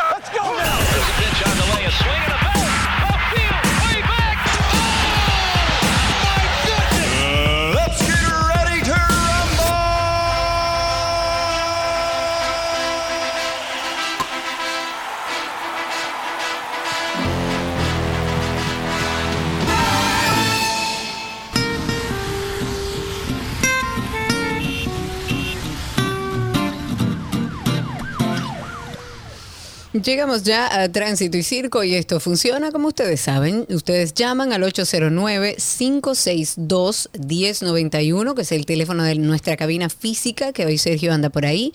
809-562-1091 y nos cuentan cómo está la calle, cómo está el tránsito. Lo que pasa es que es, no sé si te ha pasado a ti cuando vienes aquí a cabina, pero es difícil poder eh, controlar todo con las interrupciones constantes de Shayla. ah, no, no, no. A Shelly no me la toques. Déjamela ahí cuidando su mata adentro de la cabina. Cuidando su mata. ¿Y tú tienes mata aquí adentro de la cabina? Oh, míralas, claro. A menos que se la haya Oh, llevado. mira. Ah, que tú Sí, le regalaste una mata. a fue. Sí, claro. Oh, no lo diga duro ya. que Rafa se pone guapo. Ah, bueno, ok. Bueno, estamos en tránsito y circo. Hablemos un poco de, de educación vial. Recordarles a los que están en Twitter Spaces que pueden por ahí solicitar ser hablantes y participar con nosotros. Educación vial.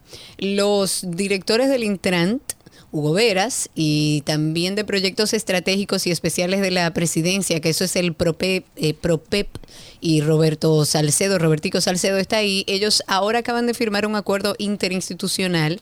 La idea de ellos es promover la educación y seguridad vial en jornadas de inclusión social que se va a llamar o va a llevar el nombre de Primero Tú. Mediante este convenio, esta firma, este junte de instituciones, ellos se comprometieron a coordinar actividades, a coordinar capacitaciones a través de la Escuela Nacional de Educación Vial Van a hablar ahí eh, de movilidad sostenible, de movilidad segura y responsable de todos los conductores de vehículos de motor, todos aquellos que estén relacionados incluso con PROPEP estarán ahí. El acuerdo tiene también contempla realizar estudios y realizar investigaciones en materia de seguridad vial que ayuden o que contribuyan al entendimiento pero de manera científica de cuáles son las causas y los efectos de los accidentes de tránsito en la República Dominicana, de manera específica en, las, eh, en el tránsito en la República Dominicana y en actividades de movilidad de PROPEP.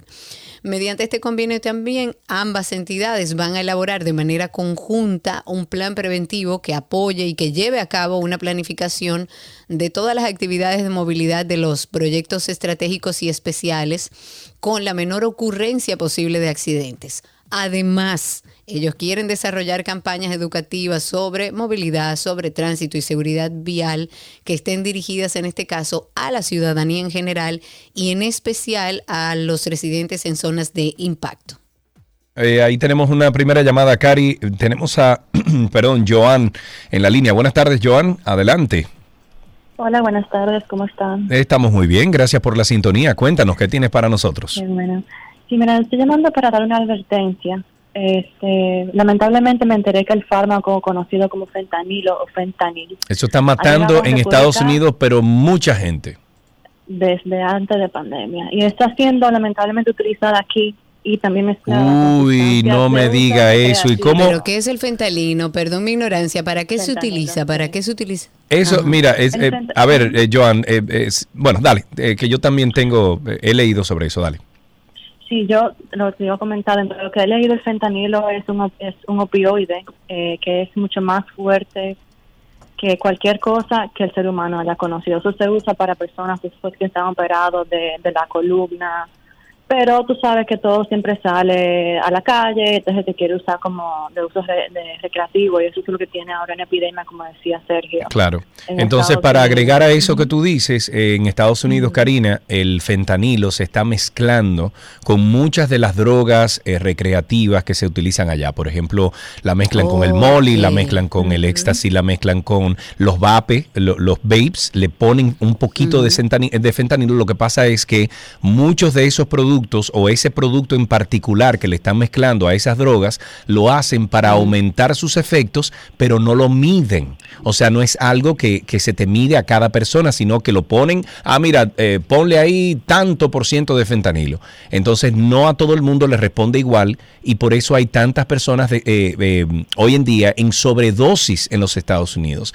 Entonces, Joan, tú dices que ese, ese elemento llegó aquí a República Dominicana.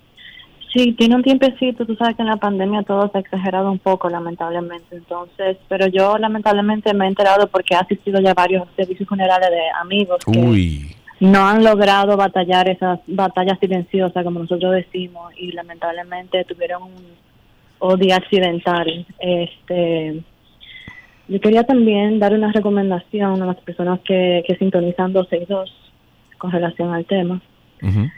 Eh, si, ustedes saben de, de alguien, gracias, que consuma lo que sea, adviértale por favor hoy mismo.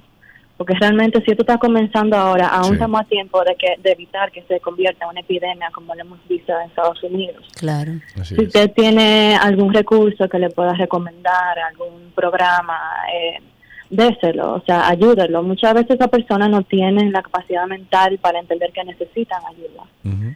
Eh, Claro, Y si no saben de recursos, pues simplemente una llamada o te escribirle para chequear cómo está. Sí. Es suficiente, de verdad. O sea, con tan solo tú hacer espacio para ese amigo, ese familiar, A eh, mí, te ayuda de sobremanera. A mí me preocupa. Muchísimas gracias, Joan, por esa llamada y qué pena lo que estás diciendo. Y bueno, eh, nuestro más sentido pésame a, la- a las familias de tus amistades que, que han perdido la vida.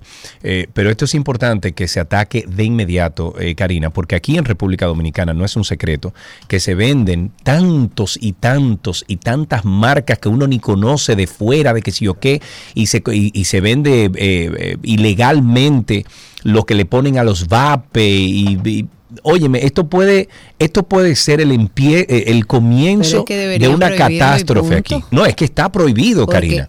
Lo que pasa es que el narcotráfico, etcétera, está trayendo Mm, estos productos aquí a República Dominicana. Incluso me enteré que ya está llegando aquí la marihuana sintética también, que tiene alguito de fentanilo, y hay gente que está ya experimentando sobredosis por esa misma causa, Cari. Para que ustedes entiendan, el fentanilo es 50 veces más fuerte que la heroína y 100 veces más fuerte que la morfina. El eso es para matarte. Dios. O sea, una gota de eso te Ahí pone tenemos- loquísimo, ¿eh? No, no, no, y, y te, te mata, mata. te destruye por dentro. Ahí tenemos a Ricardo en la línea. Cuéntanos, Ricardo. Hola, ¿qué tal? Mira, solamente para dos cositas. Una de esas es que ya hay ciudades, en la ciudad de Estados Unidos, zonas que se le conoce como zonas zombie, donde están todas las Ah, sí, personas consumidoras de fentanilo. Bueno, no todas, pero que hay una gran cantidad de personas así que andan como zombies, porque quedan como zombies. exacto. La otra es que... Así, que- ah, pero de- perdón, pero así como los videos esos que estamos viendo en la 42, así más o menos. No, me, me pasé. No, no, dale, dale. peor, ok, es otra cosa. ok. quedan Peor. Congelados. Ok. Eh, en otra cosa, la pandemia nos trajo muchas soluciones, pero también que se han convertido en aberraciones. Y esto es los servicios de delivery.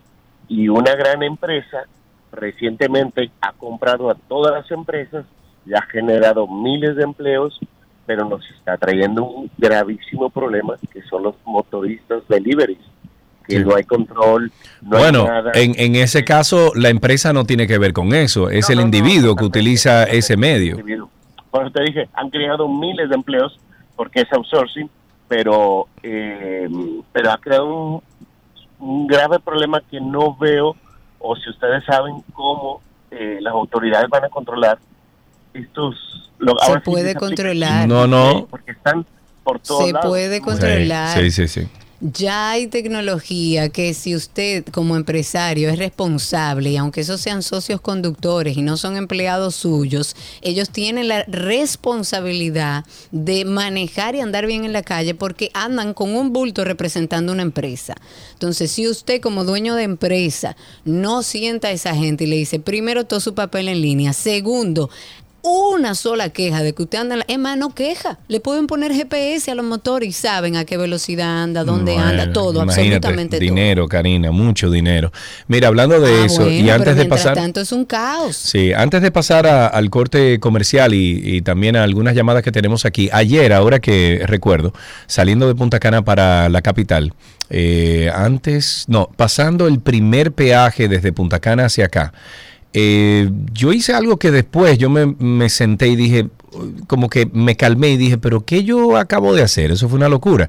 Eh, yo me di cuenta que pasando el puente de la Romana, eh, un camión, una patana, Karina, venía largando piedra, me dieron muchísima piedra a mi vehículo, pero habían tres vehículos cerca de mí que ya se le habían, eh, se le había partido el vidrio, el cristal, eh, porque la patana venía, pero tú sabes lo que largando piedra, loca. Y yo cogí, aceleré la guagua que tengo y me le puse adelante la patana y la hice frenar. Y me salí del vehículo en plena autopista y fui donde el chofer y le dije, loco, tú, has, tú vienes largando piedra y le has roto el vidrio a tres personas que vienen detrás de ti. Las tres personas se pararon. Inmediatamente yo me le metí adelante porque el tipo no se iba a parar, pero yo estaba dispuesto a frenar mi guagua y que me diera un vejigazo y lo parar. Y, Óyeme, es, es que no hay ningún tipo de control. Cuando llegué al segundo No peaje, control. cuando llegué al segundo peaje, le dije a la muchacha si había alguien de la DGCET para también denunciarlo. Señores, miren, eh, al final, cuando usted ve algo y, y prendiendo de esa o partiendo de esa llamada que acaba de ser ese oyente, cuando usted ve algo mal hecho, busque a alguien que le llame la atención, busque a alguien que sea de los responsables que, que pueden ayudar con el tema, porque si no vamos a seguir lo mismo. Si yo no hubiese hecho yo eso ayer. Hace mucho tiempo, yo hace mucho tiempo, porque estoy de acuerdo contigo en la responsabilidad ciudadana, en que nosotros también tenemos que hacer una parte. Y me parece que una de las ideas que pueden llegar a funcionar, hay que ver su, su proceso de aplicación, es que la ciudadanía sea denunciante. porque ahí no había un, un agente del DGC. No. Eran los ciudadanos que estaban ahí. Entonces yo tengo la prueba de cuál es el vehículo. Tengo el video de que me tiró la piedra y me rompió el cristal. Sé en la calle que fue. Tengo la Ah, no, no, no, no, pero la patana no, ey, ey, ey, la patana no tenía placa, no tenía luz atrás, nada. O sea, la patana venía. eh, Ok, pero eh, en, eh, ese caso puede ser y, y sucede mucho, pero si yo como ciudadana dije, Sed, entrad, me permite a mí tener un número de denunciante en una plataforma donde yo como ciudadana, que ya me probaron y me depuraron, puedo denunciar temas relacionados al tránsito con pruebas y con todos los detalles. Es una plataforma simple que diga, calle en tal calle, Mm. eh, horario, tal horario, eh, fotos, video, y usted carga todo ahí, pone todo pero ahí. vamos a hacer un aterico nuevo, aterico, aterico No 555. ningún asterisco, pero, pero es una forma económica porque lo único que hay que invertir es en una plataforma porque yo te aseguro a ti que si eso lo hacen, aquí el país va a querer ser, ser denunciante. Seguimos en Tránsito y Circo 809-562-1091. 809-562-1091 es el teléfono aquí en 12 y 2. Estamos en Tránsito y Circo esperando sus comentarios. ¿Qué decías? Ahí tenemos a Patricia a través de Twitter Spaces. Patricia, cuéntanos. Buenas tardes. Hola, bienvenida. Ah, gracias. Que así como pasamos inundaciones en noviembre en la capital de la República, están pasando en el sur de la Florida fuertes lluvias, hay inundaciones. El aeropuerto tuvo que ser cerrado de, Sí. por lo del DEL y las escuelas ayer y hoy cerradas. O sea, están atravesando una difícil situación como pasamos nosotros. Es así, muchísimas gracias por ese dato, lo habíamos comentado aquí. Oigan esto, señores, están proponiendo que se multe por ofensas en medios de comunicación y redes. Ah, muy bien. Hay un proyecto de ley que plantea establecer multas por ofensas o por agravios, ya sea de índole político, económico, sobre el honor de una persona, sobre su vida privada o sobre su imagen. Y sugiere establecer el procedimiento judicial del derecho a réplica. La iniciativa es de la auditoría de la diputada Lourdes Aibar del FUPU y busca garantizar y reglamentar el ejercicio del derecho a réplica consignado dentro del artículo 49 de la Constitución. Este artículo dice, y quiero citarlo, dice, Toda persona tiene el derecho a la réplica y rectificación cuando se sienta lesionada por infor- informaciones difundidas. Este derecho se ejercerá de conformidad con la ley. Dentro de todo lo que se puede leer ahí en ese artículo y dentro de los considerandos, la ley establece que ante los frecuentes pronunciamientos en medios de comunicación y en las redes sociales de personas que agreden verbalmente con adjetivos impublicables, desinformaciones, informaciones falsas sobre la honra y conducta de ciudadanos que se sienten afectados, se hace necesario que el Estado se sirva de crear una ley para garantizar al ciudadano el derecho a réplica y rectificación. Tenemos en la línea a Frank. Frank, buenas tardes, ¿cómo estás? Hola, hola Sergio, hola Karina, ¿cómo están? Bajo control, amigo, cuéntanos. Qué bueno. Mira, para aportar un poco la idea que dijo Karina sobre eh, manejar los, los deliveries y controlarlos, yo entiendo que no hay que hacer una inversión de dinero. No es muchísimo dinero. En Principalmente porque esta GPS eso es gente- barato para una empresa. Mm, No, es que eso está en el celular. Esa gente que hacen eso, tienen una aplicación que tienen que dejar abierta cuando van a entregarte el pedido. O sea que el GPS está activo ya, está en la plataforma ya. Es un asunto de, de voluntad, prácticamente, de aplicar los controles, analizar la data y decirle cada, qué sé yo, una semana, eh, fulano, fulano, fulano. Présteme. Ah, bueno, mira, eso puede funcionar también. Eso me parece más loable incluso, más, más fácil. Eh, que la misma plataforma, o sea, que la, mis- eh, la misma empresa le provea una plataforma donde ellos puedan utilizar el GPS, etcétera, y que se vaya grabando toda esa Mm. información. Eso No, incluso. porque lo que él dice que ya está. Porque Sí. la plataforma tiene. eso. Bueno, lo que pasa es que utilizan Waze, entonces ya Waze no va a compartir eso, eh, esa, esa información, Karina. Generalmente se utiliza Waze, entonces ahí está, ahí hay un lío. Ahí tenemos a Aileen en la línea. Buenas tardes, Aileen, cuéntanos. Hola Sergio, hola Karina. Muy bien. Ah, Aileen, la, la- pero nuestra Aileen es. Pero no será Aileen. Sí, esa misma. Pero tú estás perdida. perdida. Aileen la, tro- la tra- trailera. no, Aileen, Aileen la que maneja vehículos pesados. la trailera, claro. Cuéntanos, Aileen. Sí. Eh, llamando con relación al tema de la volqueta que vio ayer, que o sea, la patana, Sí. esa es una volqueta por el diámetro de metros que tiene. Ok. Pero yo digo que medio ambiente debe poner manos duras con relación a eso. Eso es diario cada camión que sale. Ay, sí. Ay, Hay sí. algunas compañías que le exigen, ya que ellos tienen una pequeña escoba especial para barrer la orilla del, cabi- del cajón. No, muchacha, pero mira, ese camión ayer, pero era piedra y piedra y piedra y piedra. Yo no sé cómo a mí no se me rompió el, vidrio también, porque yo venía justo detrás de ellos y lo sobrepasé y lo frené. Y luego, cuando yo me salí en la carretera, que le dije al tipo, mira, muchacho, le dije de todo. Y me monté en la guagua, digo yo, ven acá, yo estoy loco, porque ese tipo pudo haberme sacado una pistola o tirarme un bate Te o digo una que a cuestión. veces sí, uno quiere educar, pero te encuentras con un loco en la calle. Oye, como ayer nos dijo un oyente que dijo que no, que no era obligatorio ser, ser educado. Entonces, la gente anda alterada, señores, en la calle. Vamos a actualizarnos con el caso Coral. Ya hemos llegado. El arrecife de coral. Vengan aquí, vean los corales. Es colorado, coral, coral. Guau, guau, guau, guau, guau. Esto no me gusta. ¡Oh, no! Todo el arrecife de coral está enfermando. Ok, seguimos hablando del caso Coral. La defensa del mayor general del ejército, Adán Cáceres, eh, presunto cabecilla de este entramado de corrupción conocido como caso Coral, denunció en el día de hoy que hay una supuesta dictadura judicial en contra de su defendido por parte del Ministerio Público. En un encuentro con la prensa, la defensa técnica de Cáceres Silvestre, ex jefe de seguridad del ex presidente Danilo Medina, acusó al Ministerio Público de presentar nuevas acusaciones en contra del militar, quien actualmente, como sabemos, se enfrenta eh, la fase preliminar del caso Coral, por el que estuvo 18 meses en prisión preventiva. Pues los abogados dijeron que Cáceres se ha defendido sin conocer qué acusación realmente figura en su contra. Ellos también dijeron, y quiero citar esta parte, dice, esto es una violación a todos los derechos que tiene cualquier persona en este país respecto a la Constitución y el debido proceso. Amén. Así terminamos este tránsito y circo del día de hoy. Gracias por la sintonía. Nosotros tenemos todavía más contenido en esta 91.3 FM. Ya regresamos.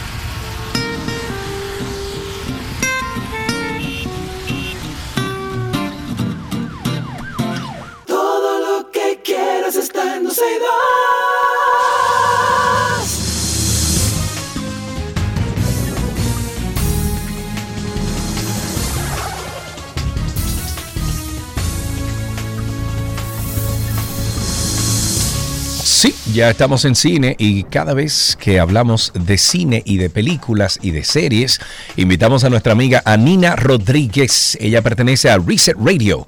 Este programa se transmite todos los días de semana de 6 de la tarde a 7 de la noche a través de la X102.1. Hola Anaina, ¿cómo estás? Hello, darling. Hola, mis amores, ¿cómo están? Estamos vivos bene, y sueltos. bene ¿Y por vos? aquí. ¿Cómo anda Anina el mundo del séptimo arte del cine, del streaming? Que este fin de semana tengo tiempo para hacerlo. Yo tengo una que confesión cuando puedan, por favor, algo. tengo una confesión. Adelante, por favor. ok, vi Avatar, The Ways of the Water y lloré pila. Ay, yo no lo he visto, ten cuidado. Ay, yo Eh. tampoco, ¿Y- ni la primera ¿Lloraste? tampoco. No, yo lloré. ¿En serio, Anina? Ay, sí, señores. ¿En serio? Sí, sí, sí. eh, Lloré. Yo te voy a decir algo. A mí la primera me gustó mucho. No pude ir con mis hijos cuando fueron a verla. Eh, y lo que me dijeron mis hijos cuando vinieron fue que era como la misma historia, pero más larga. Bueno, un chima larga en el agua, matan a un hijo, sí.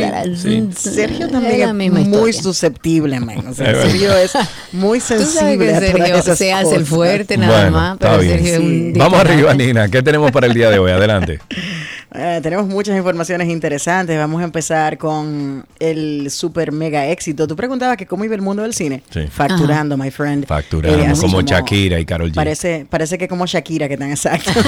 La gente de, bueno, de Universal Illumination Studios acaban de anunciar que su nueva película, Super Mario Brothers, eh, The Movie, eh, acaba de cruzar los 500 millones de dólares en ¡Ey! recaudaciones en menos de dos semanas a nivel mundial, lo que la convierte en la película de animación más exitosa de todos los tiempos, ¿ok?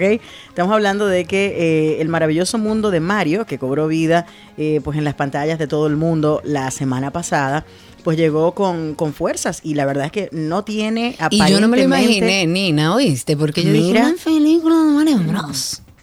¿Sabes que la, eh, venía precedida de cosas terribles como la película del 93 que fue insufrible? Exacto. Eh, entonces la gente estaba un poquito como escéptica al hecho de que pudiera ser un éxito. Sin embargo, a pesar de que la crítica no le dio el aval, o sea, si tú te vas a las páginas de crítica online, a los Rotten Tomatoes, a los Metacritic, la película está en el suelo con la audiencia, con, perdón, con los críticos. Estamos hablando de quizás un 50% como mucho, y estoy Wow. siendo buena.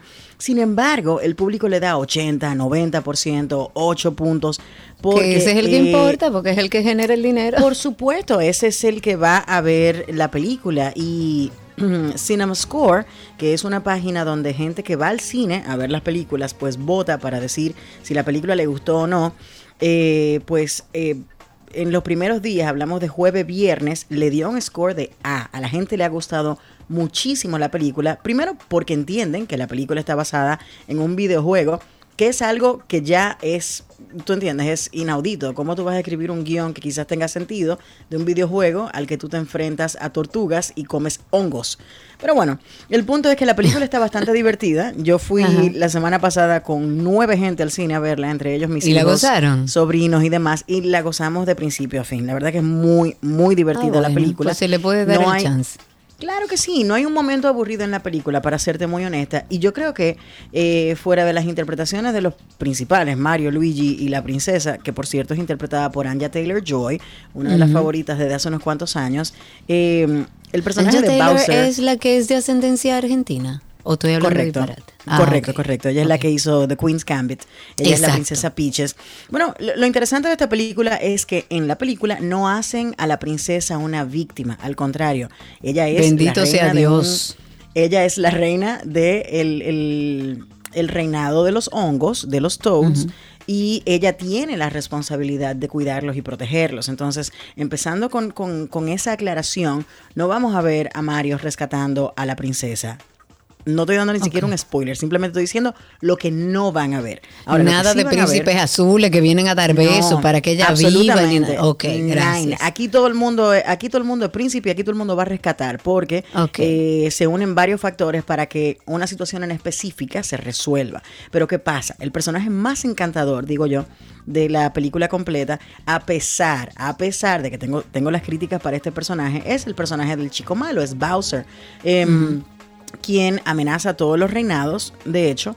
Eh, pero ¿qué pasa? El personaje fue muy divertido porque él en su eterno enamoramiento de la princesa, y ojo, tengo mis críticas porque cuando vayas a ver la película vas a entender a qué me refiero. Es un personaje simpático, pero no deja de tener unos rasgos a los que hay que prestarle atención. Sin embargo, el hecho de que lo presenten como el malo de la película está perfecto, porque es exactamente lo que queremos que los niños aprendan, que eso no se hace. Pero bueno, el caso es que hay una canción que él interpreta durante la película, eh, una canción, una balada ochentera, sí, una balada rock tipo Meatloaf, que se ha convertido en todo un fenómeno. Ha sido tan popular la canción y es tan pegajosa la bendita canción que la gente le ha hecho streaming de manera compulsiva y es muy probable que esta próxima semana debute en el top 40 de la Billboard. no sé si va a Oigan debutar en el bien. top 10 de plays que ha obtenido durante toda esta semana luego del estreno de la película. Ha sido impresionante. Está en YouTube también. Ya ha llegado al tope de la Bill, al tope no, perdón, ha llegado al listado eh, en, en buenas posiciones y es muy interesante ver todo lo que está sucediendo con este universo de Mario. Pero ya saben, mucho dinero, una opción excelente para toda la familia este fin de semana. La pueden ir a ver. eh, con los ojos abiertos, porque si la ven con los ojos cerrados hay un problema. No la van a ver, claro. Vámonos con, el, vámonos con el streaming entonces. Y no sé si ustedes son fans de las historias que nos cuentan eh, todo sobre los vikingos y cómo... eh, Yo, yo me, algo, pero no soy fan. Es más, yo, yo te voy a decir algo. Me pareció una mejor serie, eh, la que solamente tiene una temporada en Netflix que se llama Valhalla, ¿era? No, Valhalla tiene como siete. Viking, No, Vi- Valhalla era el lugar Valhalla. donde vivían. No, No, pero Valhalla hay, es el cielo de los vikingos. sí, hay una que se llama Valhalla en, Netflix. Valhalla, Ah, no, Valhalla- oye lo que pasa, hay, hay, hay varias Vikings ya. La primera, Ajá. la serie original, que tiene como mil temporadas y 702 episodios. Ok. Yo y esa la vi. esta, otra, esta continuación, digamos, que nos narra prácticamente la vida de Leif Erikson, que es un explorador Es- vikingo sí, que ha sí, sido sí. bastante bien documentado, que llegó supuestamente al, no, supuestamente no, ya se ha validado que llegó al Nuevo Mundo, primero que Ujú. Colón y sus Que secuaces, entonces ajá. él se estableció en, en el norte, allá en Canadá, y bueno, las historias de, de Leif Erikson han sido reco- re- recogidas por la historia. Pues en esta nueva Vikings que dice Sergio, pues nos presentan eh, este capítulo, se llama Vikings Valhalla, donde básicamente nos van a presentar cómo esta gente llega al nuevo mundo, se establece, etcétera, Eh, pero está enfocado en la figura de Leif Erikson y su hermana, o sea que sí, hay dos temporadas de esa que tú estás diciendo, eh, Sergio Carlo, pero hoy vengo a hablar de The Last Kingdom. The Last Kingdom es una historia Yo interesante creo que que lo también vi tiene eso también, sí. Varias temporadas. A mí me gustó mucho. Yo me quedé pegada viéndola. Las he visto todas, menos la segunda temporada de Valhalla. Em, y bueno, llegamos a, un fin de la serie hace unos cuantos años atrás. Una serie muy interesante, históricamente hablando. Yo me puse a documentarme sobre todos estos personajes de, de la historia y, y conocí algunas historias, muchas de ellas reales, pero recordemos que todo esto es ficción y hay que adornarlo un poquito para que sea Claro. atractivo para el televidente. Bueno, pues ahora han sacado una película llamada The Last Kingdom. em, se llama The Last Kingdom. Seven Kings Must Die, o sea, siete reyes deben morir. Y es una película que busca narrar la historia de cuando llega un rey danés a las costas em, del Reino Unido, o bueno, de Inglaterra en ese momento, y la historia continúa para este personaje principal eh, al cual todo el mundo le dio eh, el, el espaldarazo y era, bueno, pues la figura principal de la serie. Eh, Utrecht, Utrecht era el Ese, nombre de, de este Utrecht, guerrero. Utrecht. Gracias. Sí. Utrecht, Utrecht, Sí. que era hijo de. Diablo, era, yo, tengo que decir una cosa. Ese Utrecht, señores, sufrió. Pero es una cosa impresionante que primero el tío que lo votó, que el papá se lo mataron, que después No, pero no lo diga, no diga. No, no, no, no, pero no, no, que- porque es el primer episodio nada más. Sí, es el primer episodio. Él se pasó dos temporadas, tres temporadas sufriendo. Y ese Más tigre. viejo, no, no, no. Y entonces lo grande de todo era que Utrecht era un tigre. I am o- Utrecht of Bebenbug. Exacto, y era un tigre eh, honorable, y era un tigre de, de, de, tú sabes, de, de palabra, y entonces siempre iba donde el rey le decía, te voy a ayudar con tal cosa, y el rey entonces le decía, no, pero tú tienes que arrodillarte delante de mí en público para que todo el mundo... Claro. Conchale, mano, Lo que pasa es que él tenía, él tenía un conflicto de un conflicto de intereses eh, interesante. O sea, él tenía a su padre, que era eh, el, digamos que el gobernante de un reino. Él era el, el heredero de esas tierras, pero su tío quería las quitó, tierras, entonces lo se lo quitó y lo mandó a matar. A él no lo mataron, pero quienes lo acogieron y lo adoptaron fueron los daneses que estaban invadiendo Inglaterra. Entonces, él, él tiene como esa parte de yo soy inglés, tengo mis tierras, quiero simplemente trabajar mis tierras y ser feliz. Y por el otro lado tengo a una nación que me necesita, pero tampoco le puedo dar la espalda a quienes me criaron, que fueron los que me recogieron y me dieron eh, los conocimientos que tengo en el día de hoy. Entonces este conflicto interno se lleva a través de muchísimas temporadas y ahora aparentemente sí tenemos un punto final último, que es The Last Kingdom, Seven Kings Must Die, que ya está disponible en la plataforma de Netflix. Así que para quienes siguen la historia de Utrecht of Bebenbug, ahí está y pueden disfrutar de ella este fin de semana. Okidoki. Perfectísimo. Se ya- nos queda algo sí. rapidito, Nina, para terminar de No, HBO Max. El otro tema que tenía de HBO Max precisamente lo podemos explorar la semana próxima, Ok, porque la verdad es que ha dejado sorprendido a todo el mundo el hecho de que vienen con otro cambio, anuncian otro cambio en la marca y aparte de eso van a elevar los precios del servicio y esto tiene a muchas personas disgustadas. Vamos a ver lo que yes, yes. Bueno, pues muchísimas gracias como siempre a Nina Rodríguez, siempre viene a arrojarnos luz y a actualizarnos en temas de, de cinematografía, de series, de plataformas. Gracias a Nina, un beso para ti. Siempre abrazo para ustedes, chicos. Hasta aquí cine en 12 y 2.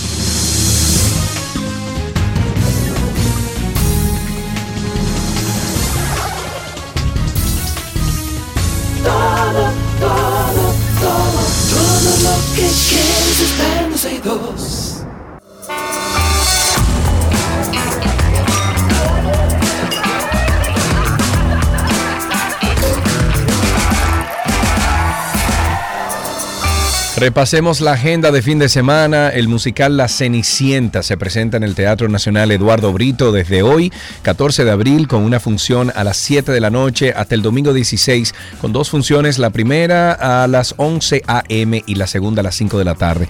Las boletas están a la venta en Huepa Tickets. Este viernes también 14 de abril, o sea, le hace today, se presentará el drama teatral El último personaje de Cecilia B. Esto es en Nuevo Centro a las 8.30 de la noche. Las boletas están a la venta en Huepa Tickets. Los días 14, 15 y 16 de abril se va a llevar a cabo en el Salón La Fiesta del Hotel Jaragua la quinta versión del Campeonato Nacional de Hip Hop Dance República Dominicana. Eso debe ser súper, súper entretenido. Las boletas están a la venta en tix.do. Y la famosa agrupación Bonje, que este fin de semana eso estaba Timbí en buen dominicano, continúa con sus conciertos dominicales en las ruinas de San Francisco. Señores, eso es eso ahí en la ciudad llena. colonial. Vayan a disfrutar porque el ambiente es riquísimo, es a bailar que Yo se va. pasé- Eso es desde las yo 6 pasé- de la tarde hasta Ajá. las 10 de la noche. Yo pasé cerca hace unos fines de semana atrás y eso estaba pero lleno. Lleno, yo andaba con una gente de fuera lleno. y me dijeron, ¿qué es lo que pasa ahí? Digo yo, vayan ahí para ustedes y lo dejé ahí y lo- me fui. Claro, no, y es súper lindo además, en, en la ruina de San Francisco, por sí, Dios. lindísimo, lindísimo. Hermoso. Este fin de semana también eh, la Cinemateca Dominicana presentará la muestra de cine Somos Directoras. Este viernes 14 se presentan las películas Que se hereda, dirigida por Victoria Linares a las 6 de la tarde y a las 8 de la noche. La Fiera y La Fiesta, dirigida por Laura Amelia Guzmán e Israel Cárdenas. El sábado 15 se presenta Caribbean Fantasy de Joan Gómez a las 4 de la tarde y Val de Santo Domingo a las 6 de la, de la tarde y el domingo 16 las películas Carta Malva se presenta a las 6 de la tarde y la película sobre pareja, así se llama, una película sobre pareja dirigida por Natalie Cabral y Oriol Estrada a las 7 de la noche. La entrada es libre de costos hasta completar el aforo. Qué bueno, hasta aquí esta agenda en 12 y 2.